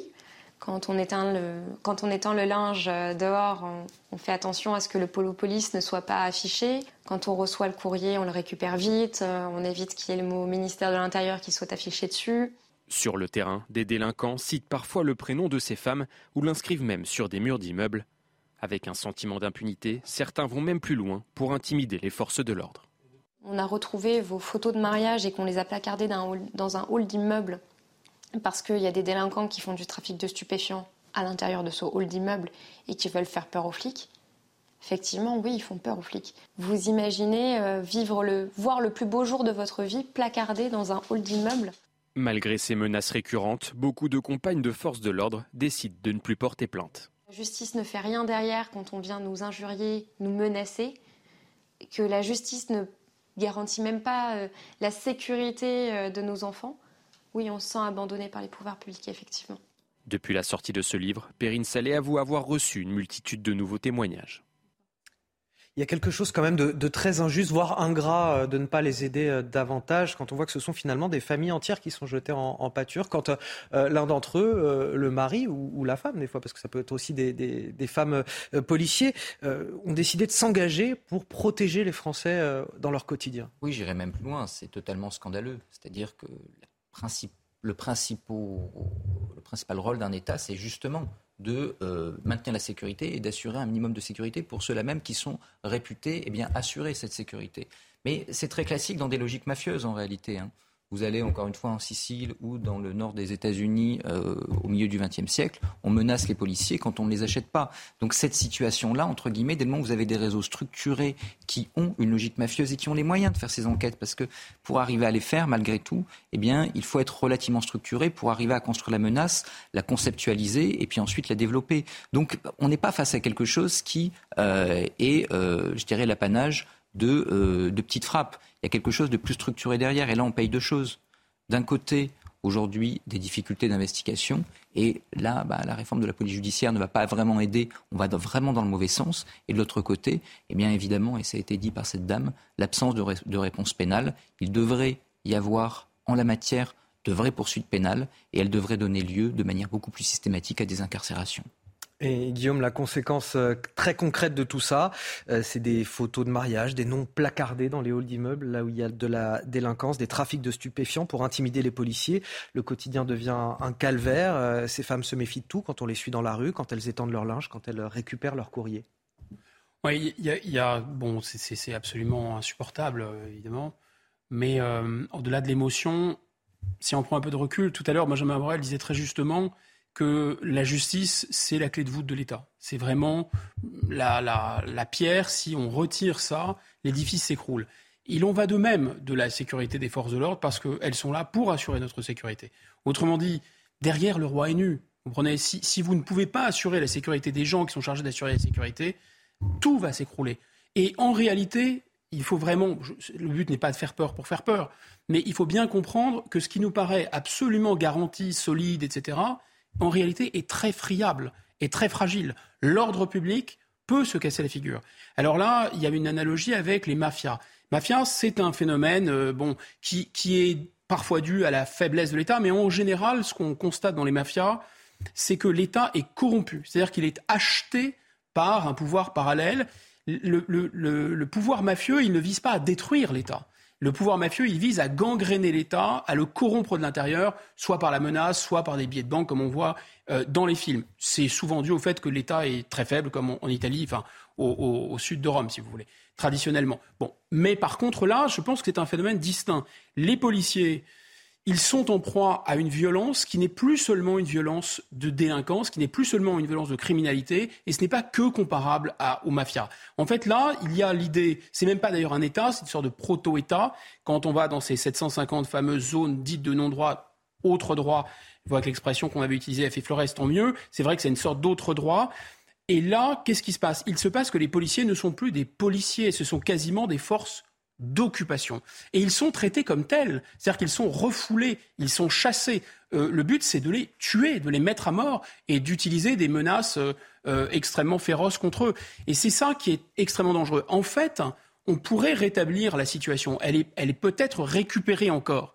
Maintenant, il faut bien comprendre que plus on continue à mouliner ces, ces dogmes, ces tabous débiles de l'état de droit, etc., euh, non pas que l'état de droit soit mauvais en tant que tel, ce qu'on met à l'intérieur est suicidaire. Tant qu'on fait ça, on se rapproche inexorablement d'un moment où l'ordre public va céder, ce sera simplement la guerre civile. Ça accentue euh, la crise des vocations aussi chez les policiers, parce que déjà c'est difficile d'exercer pour eux-mêmes leur métier, mais ensuite ils se disent on met potentiellement en danger toutes nos familles. Exactement. La guerre civile surviendrait ou surviendra, j'espère qu'elle euh, ne surviendra jamais évidemment, mais elle pourrait survenir à partir du moment où justement il n'y aurait plus suffisamment de gens qui s'enrôlent dans les forces de l'ordre, où les forces de l'ordre euh, ne pourraient plus assurer leur propre sécurité. Et là, bah, c'est une société où chacun va se défendre lui-même. Un mot là-dessus? Non, absolument d'accord. Mais si vous voulez que des gens s'engagent, il faut faire trois choses. Il faut assurer leur protection, c'est évident. Il faut les former. Parce qu'aujourd'hui, il y a un déficit de formation. Ce n'est pas la faute des policiers, mais c'est la faute de l'État qui n'assure pas assez cette formation et qui, du coup, les met en danger. Et puis ensuite, eh ben, il vous faut bien les traiter, notamment bien les payer. Or, aujourd'hui, dans la police, vous avez beaucoup d'heures supplémentaires qui ne sont pas payées. On est face à une profession qui est aujourd'hui la principale barrière de la République contre le chaos et qui est une profession précarisée, maltraitée et souvent par les politiques méprisées. Le coût de la vie pour euh, les Français, on vous en parle souvent euh, sur ce plateau parce qu'on sait que vous êtes très affectés. Euh, il y a une inflation de, plus de 6% en ce moment. Il y a une question qui revient très souvent, c'est celle de l'augmentation des salaires. Mais alors comment faire justement pour que les bulletins de paix suivent la trajectoire de cette inflation? Nous avons interrogé entrepreneurs et économistes. Leur réponse avec Quentin Gribel, on en discute sur ce plateau juste après. C'était l'une des revendications de la marche contre la vie chère du 16 octobre. Augmenter les salaires, une mesure à laquelle les chefs d'entreprise ne s'opposent pas forcément. Dans ma propre entreprise, euh, on a été, euh, on a augmenté les, on a augmenté les salaires. Et, c'est normal d'augmenter les salaires. Vous avez une inflation qui est aujourd'hui beaucoup plus forte que l'inflation qu'on a connue depuis 30 ans. Mais il pointe du doigt le poids des charges patronales. À chaque fois que l'on donne 2 euros à un salarié, on en donne 1 à l'État. Donc ça, l'État se garde bien de le préciser à chaque fois. Augmenter les salaires sans baisser les charges aujourd'hui en France, c'est aller à la catastrophe. C'est absolument impossible. D'après un sondage publié par le JDD, 87% des Français seraient favorables à une indexation des salaires sur l'inflation, une mesure toujours rejetée par le gouvernement pour éviter d'alimenter la hausse des coûts de production. Mais une alternative existe selon cet économiste. Il faut cibler la mesure. Il faut cibler la mesure sur des catégories de population bien précises et qui ont des trajectoires très différentes des super salaires ou euh, un peu de l'élite quelque part euh, en France qui, qui, aujourd'hui a plutôt vu ses salaires extrêmement euh, progresser de façon importante. En France, seul le SMIC est indexé sur l'inflation en cas de hausse de plus de 2%. Conséquence, cette année, le montant du salaire minimum a augmenté de presque 8%.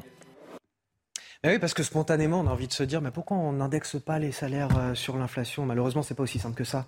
Parce que vous avez une cause extérieure qui vient renchérir le coût de tout ce que vous produisez.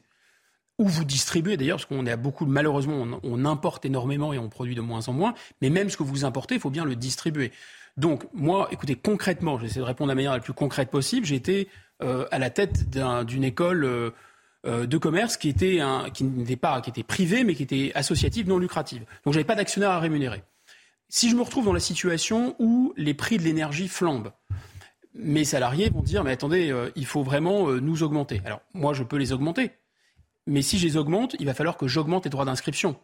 Donc, immédiatement à équilibre économique constant, si vous avez un paramètre comme l'énergie qui va augmenter, et c'est bien ce qui se passe, si vous augmentez les salaires, vous allez déséquilibrer votre balance économique. Donc il va falloir augmenter le prix de ce que vous produisez, ce que vous vendez. Et si vous faites ça, vous vous rendez compte que vous annulez la hausse que vous venez d'accorder, puisque vous avez accordé de l'argent aux gens, mais de l'autre côté, vous avez augmenté, vous, individuellement le prix de ce que vous vendez, mais ça va se répercuter à l'ensemble de l'économie. On appelle une spirale inflationniste. Euh, C'est exactement ça. Alors qu'est-ce qu'on fait pour aider euh, les Français rapidement, concrètement? Est-ce qu'il faut compter sur la bonne volonté des entreprises? Est-ce qu'il faut réduire leurs charges, par exemple? Bah, C'est ce que disait Guillaume, c'est-à-dire que profondément aujourd'hui, si jamais vous avez une spirale inflationniste, les entreprises vont pas pouvoir suivre, ou bien tout va augmenter et vous pouvez plus tenir la chose. C'est bien beau de baisser les charges, moi je veux bien, et c'est toujours l'idée des patrons et d'une partie des libéraux, mais derrière vous avez qui? Bah, Vous avez l'État. Et l'État, il fait quoi bah, Il fait des chèques. Il développe des services publics. Les services publics, on parlait de la justice tout à l'heure. Qu'est-ce que vous allez faire Vous allez dire moins de juges, moins de policiers, vous allez dire moins d'aide, moins de chèques. Et du coup, comment est-ce qu'on fait pour l'énergie Parce que les mêmes qui reçoivent le chèque énergie vont dire Ah, mais je veux l'État. Donc là, vous avez une idée qui est une mauvaise idée en réalité. C'est facile de dire l'argent public, c'est de l'argent pour rien. Mais en fait, il y a une productivité de l'argent public, surtout en période de crise où il faut avoir une politique contracyclique, c'est-à-dire une politique d'investissement. Donc ça, c'est idiot. Ensuite, euh, viser les plus bas salaires, c'est bien. Mais le problème, c'est que du coup, vous avez de plus en plus de Français qui se retrouvent au SMIC. Et donc, vous avez une précarisation générale de l'ensemble des salariés. Donc, ce n'est pas non plus la solution. Il y a une solution à long terme. Cette inflation, elle vient d'où? Le problème, ce n'est pas tant l'inflation aujourd'hui que le reste à vivre. Ça vient des prix du logement. Il faut répartir le parc immobilier. Ça devient une urgence. On a une concentration du patrimoine immobilier et on a des loyers qui pèsent 40% dans le budget de la plupart des ménages. De l'autre côté, vous avez une crise de l'énergie. Il faut reconstruire des centrales nucléaires.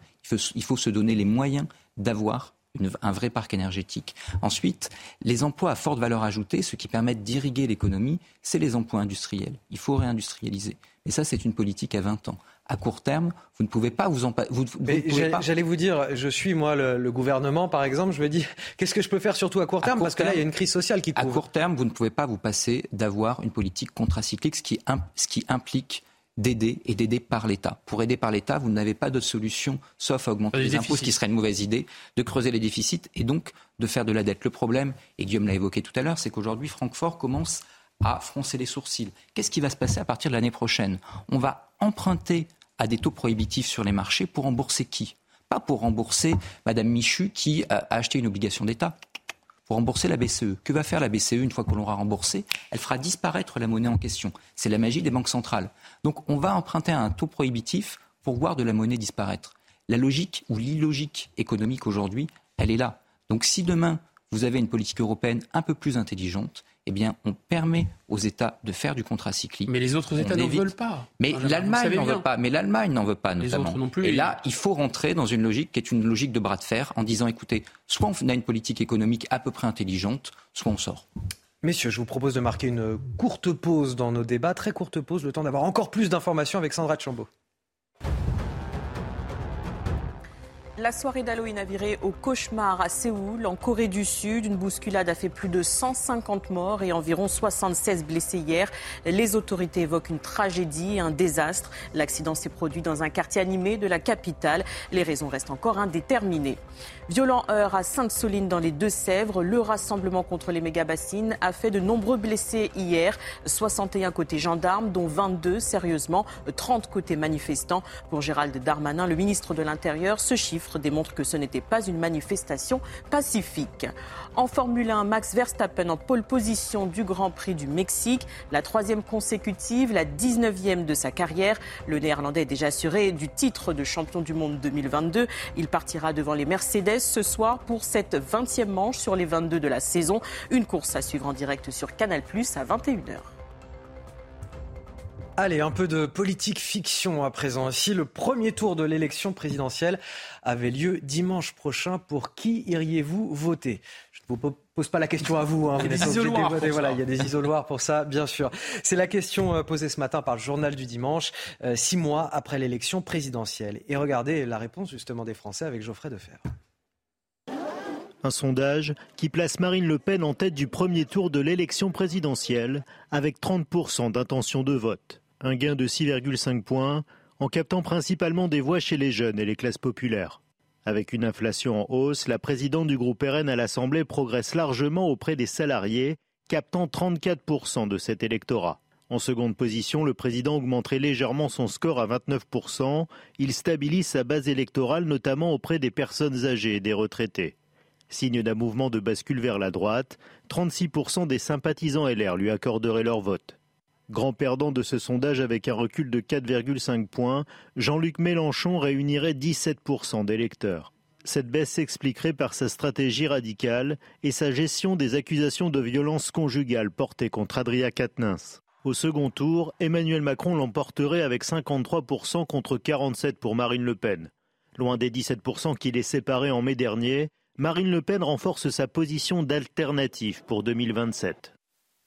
Alors justement, je suis assez curieux des enseignements euh, que vous tirez de ce sondage, notamment Marine Le Pen qui arrive en première position. Alors très proche d'Emmanuel Macron, on est d'accord, mais quand même qui gagne 6 points dans ce sondage, et Jean-Luc Mélenchon de l'autre côté qui en perd 4,5, qui tombe à 17%. Oui, je ne veux pas être trop cruel avec le JDD qui a fait ce sondage, mais les sondages hors dynamique de campagne, c'est en règle générale assez peu fiable. Marine Le Pen, dans des enquêtes quelques mois avant l'élection, la dernière, se retrouve à peu près au même niveau et reste pendant assez longtemps. Alors c'est traditionnel parce que le JDD fait ça après chaque élection tous les six mois. Il ne s'agit pas de dire voilà le JDD fait quelque chose d'exceptionnel. Non, c'est en effet très traditionnel, mais en règle générale c'est assez peu prédictif. De même le 47,7% de Marine Le Pen, on pourrait dire ah etc. En réalité on a eu des enquêtes à peu près similaires, voire même où elle était un peu plus haut le, la veille du euh, premier tour et au lendemain du second tour, enfin au, lendemain du premier tour. Donc profondément, c'est pas si nouveau. Ce que ça montre en réalité, c'est plutôt une forme d'inertie, c'est-à-dire que à part la hausse de Marine Le Pen qui est pas si étonnante et d'un autre côté la baisse de Jean-Luc Mélenchon qui est pas non plus si étonnante parce qu'il y a eu un effet vote utile sur Jean-Luc Mélenchon, c'est-à-dire que la plupart des électeurs de gauche qui se retrouvent là sur Jadot ou sur d'autres candidats ont voté euh, parfois un peu à reculons, mais ont quand même voté Jean-Luc Mélenchon par vote utile. Est-ce que vraiment une telle dynamique pourrait se reproduire? On ne le sera probablement pas parce que l'affiche de, euh, de 2027 elle n'aura pas grand-chose à voir probablement avec celle-ci. Alors malgré tout, est-ce qu'il n'y a pas quand même, Guillaume Bigot, un, impact des stratégies parlementaires adoptées par euh, les deux groupes LFI et le Rassemblement national assemblé depuis les six mois qui expliquent voilà, la progression d'une part de Marine Le Pen et euh, la baisse de Jean-Luc Mélenchon? Oui, probablement, mais un peu, un peu à la marge. Si on peut revoir le, graphique, il y a plusieurs choses qui paraissent euh, intéressantes. D'abord, la première chose, c'est que on voit bien que la force, euh, merci beaucoup, la force de M. Macron, c'est pas sa puissance intrinsèque, c'est pas euh, son assise électorale, c'est la capacité qu'il a, contrairement à son opposante, à agréger peut-être pas des votes pour, mais en tout cas des votes contre son opposante. c'est ça qui, finalement, c'est ça qui le sauve. On pourrait rajouter un autre point qui n'est pas visible là-dessus, c'est la part colossale de l'abstentionnisme. Voilà, premier commentaire. Deuxième commentaire, donc ça veut dire que Mme Le Pen, elle, elle n'a pas d'allié, en définitive, à part euh, M. Zemmour, qui est trop faible pour lui apporter cet appoint. Autre commentaire, on voit bien que les ex-partis de gouvernement, qui ont gouverné la France pendant 20 ans, 30 ans, Parti Socialiste et LR, ah c'est terrible. Euh, euh, des ruines, en fait. Ce sont, euh, des guenilles. C'est chef-d'œuvre en péril, là. Hein. C'est terminé. Ensuite, euh, troisième commentaire, on voit aussi que finalement, LR aurait très bien pu se sauver en s'alliant avec Marine Le Pen, parce que c'est grosso modo le gap qui leur manque. Mais on voit bien où est le positionnement d'LR dans la défense du système, puisque M. Macron n'est rien d'autre qu'un conglomérat de partis de PS et partis de LR pour sauver le système. Encore cinq minutes, M. Le Bourreau. Ensuite, quand on regarde un peu plus dans le détail cette enquête, on se rend compte qu'il y a une opposition entre deux France. Il y a la France jeune, on va considérer que les jeunes sont l'avenir, la France qui travaille, qui bosse, la France, euh, on peut dire, dans la force de l'âge, et puis il y a la France euh, des retraités, des gens qui ne travaillent plus, des inactifs, des nantis aussi, des gens qui sont les plus, euh, les plus riches, et la France aussi qui est euh, d'origine immigrée. Et vous avez en fait, qu'est-ce qui fait que le système peut perdurer d'une certaine façon? Pourquoi il n'y a pas un changement de paradigme? Parce que les gens très âgés sont alliés aux gens très riches, qui sont eux-mêmes alliés euh, aux, descendants de l'immigration dans un vote anti-Le Pen. C'est comme ça que ça fonctionne. Et en fait, c'est d'autant plus exacerbé ce phénomène de la France qui travaille et la France jeune contre la France qui ne travaille pas, euh, qui vide ses rentes, c'est d'autant plus exacerbé qu'on a un phénomène d'abstention massif. L'analyse de Guillaume Bigot, tout de suite les sports. Regardez CNews Chronique Sport avec Colissimo Facilité, la solution d'affranchissement en ligne dédiée aux professionnels pour simplifier les envois et suivi de colis. Marseille a stoppé sa chute en Ligue 1 après trois défaites consécutives, mais n'a pas gagné pour autant à quelques jours d'un rendez-vous décisif sur la scène européenne. L'OM rejoint dans les derniers instants à Strasbourg. Le secteur offensif avait été remodelé. Bamba Dieng et Dimitri Payet titulaires. Il ne l'était pas cette semaine à Francfort en Ligue des Champions. Le Sénégalais s'est distingué d'entrée 8 minute. C'est lui qui ouvre le score. Ici, ça fera même 2-0 après le but de Caboret. Mais Strasbourg va revenir en seconde période grâce à Motiva et Gamero à la 93e minute. De partout, Marseille n'arrive donc pas à gagner. Quatrième match de suite sans succès. La dernière victoire euh, des Phocéens en Ligue 1, c'était le 30 septembre dernier face à Angers. C'était CNews Chronique Sport avec Colissimo Facilité, la solution d'affranchissement en ligne dédiée aux professionnels pour simplifier les envois et suivi de colis. Alors je sais pas pour vous, j'ai bien dormi, j'ai passé une excellente matinée en votre compagnie, c'était très intéressant. C'était pas vive le vent d'hiver, c'est vive l'horaire d'hiver. Vive l'horaire d'hiver, absolument. Oui, parce que le, changement dans le sens inverse sera un petit peu plus compliqué pour nous en matinale. ça va être, euh, c'est ça, on pourrait changer d'heure tous les dimanches dans ce sens-là. ça va être un petit peu compliqué. Merci à vous, euh, Guillaume Bigot, politologue, d'avoir participé à cette émission, comme d'habitude tous les week-ends, et Benjamin Morel, maître de conférence en droit public. Vous restez avec nous sur CNews. Dans un instant, François-Xavier Bellamy, député européen Les Républicains, est l'invité de Sonia Mabrouk dans le grand rendez-vous CNews Europe 1, Les Échos. Restez avec nous et à la semaine prochaine pour une nouvelle matinale week-end.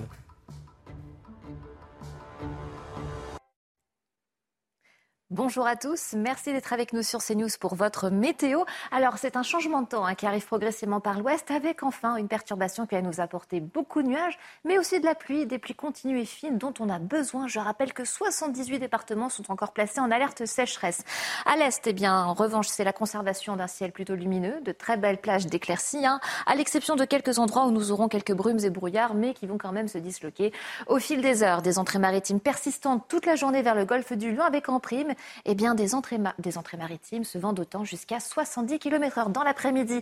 Euh, très peu de changements. Nous avons cette perturbation qui va avancer doucement, mais sûrement, surtout donc des Hauts-de-France en direction de la Nouvelle-Aquitaine, avec quelques gouttes qui seront un petit peu plus marquées en direction eh bien, du Pays de Caux en remontant vers le Boulonnais. Partout ailleurs, on reste dans la même configuration, toujours hein, ces entrées maritimes. Les températures, en revanche, bon, elles sont encore douces hein, pour la saison, avec 10 degrés, que ce soit en direction de la Bourgogne, de la Franche-Comté, de la région Rhône-Alpes, mais déjà 18 degrés encore Hein, près de La Rochelle et de Poitiers. Et dans l'après-midi, eh bien, mercure qui va sensiblement baisser quand même par l'ouest sous les pluies.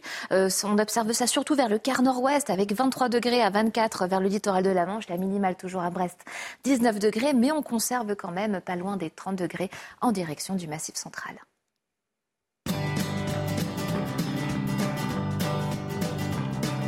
Vous avez regardé votre programme avec Picolinos. Bonjour à tous, bienvenue sur CNews. À la une de l'actualité, manifestation contre les méga-bassines dans les Deux-Sèvres. La mobilisation se poursuit à Sainte-Soline et ce malgré les violents heurts. Hier, 61 gendarmes ont été blessés et 30 manifestants ont fait le point sur la situation sur place avec ce reportage de Mathieu Devez et Sacha Robin, commentaire de Quentin Gribel. trois cortèges distincts en direction du site du bassin. Objectif, disperser les forces de l'ordre et pénétrer sur le chantier. Sur le chemin, les premiers échauffourés surviennent. Euh, c'est pas nous qui lançons les, les, lacrymos. Hein. Euh, je pense que la violence, on voit très clairement de quel côté elle se situe. Les affrontements ont duré près de trois heures. Parmi les 4000 manifestants, des familles accompagnées d'enfants, des retraités, mais aussi près de 400 Black Blocs opposés à 1500 gendarmes. Ils ont fait face à des jets de cocktails euh, Molotov, donc des, des, bouteilles enflammées. Ils ont fait face à des tirs de mortier, des explosifs très puissants. En fin d'après-midi, une cinquantaine d'individus parviennent à forcer les grilles du chantier, puis y pénètrent brièvement avant d'être repoussés à l'aide de gaz lacrymogène. D'après le collectif Bassine Non Merci, une trentaine de personnes ont été blessées. Un bilan lourd, partagé du côté des forces de l'ordre. 61 gendarmes ont été blessés, dont 22 sérieusement. Ce chiffre démontre que ce n'était pas une manifestation pacifique, mais un rassemblement très violent. J'espère que toutes les forces politiques républicaines condamneront ces violences. De nombreux militants ont passé la nuit à quelques kilomètres du bassin. L'interdiction de manifester est toujours en vigueur. Elle court jusqu'à lundi matin. À Marseille, un enfant autiste tué, sa mère placée en garde à vue, porté disparu vendredi. Il a été retrouvé hier sur les rives du fleuve Uvonne. Le corps a été découvert par le père et l'oncle de l'adolescent de 12 ans. Il portait plusieurs plaies à l'arme blanche. L'enquête a été confiée à la police judiciaire. La soirée d'Halloween a viré au cauchemar à Séoul, en Corée du Sud. Une bousculade a fait plus de 150 morts et environ 76 blessés hier. Les autorités évoquent une tragédie, un désastre. L'accident s'est produit dans un quartier animé de la capitale. Les raisons restent encore indéterminées. Place au grand rendez-vous. Sonia Mabrouk reçoit François-Xavier Bellamy, député européen Les Républicains.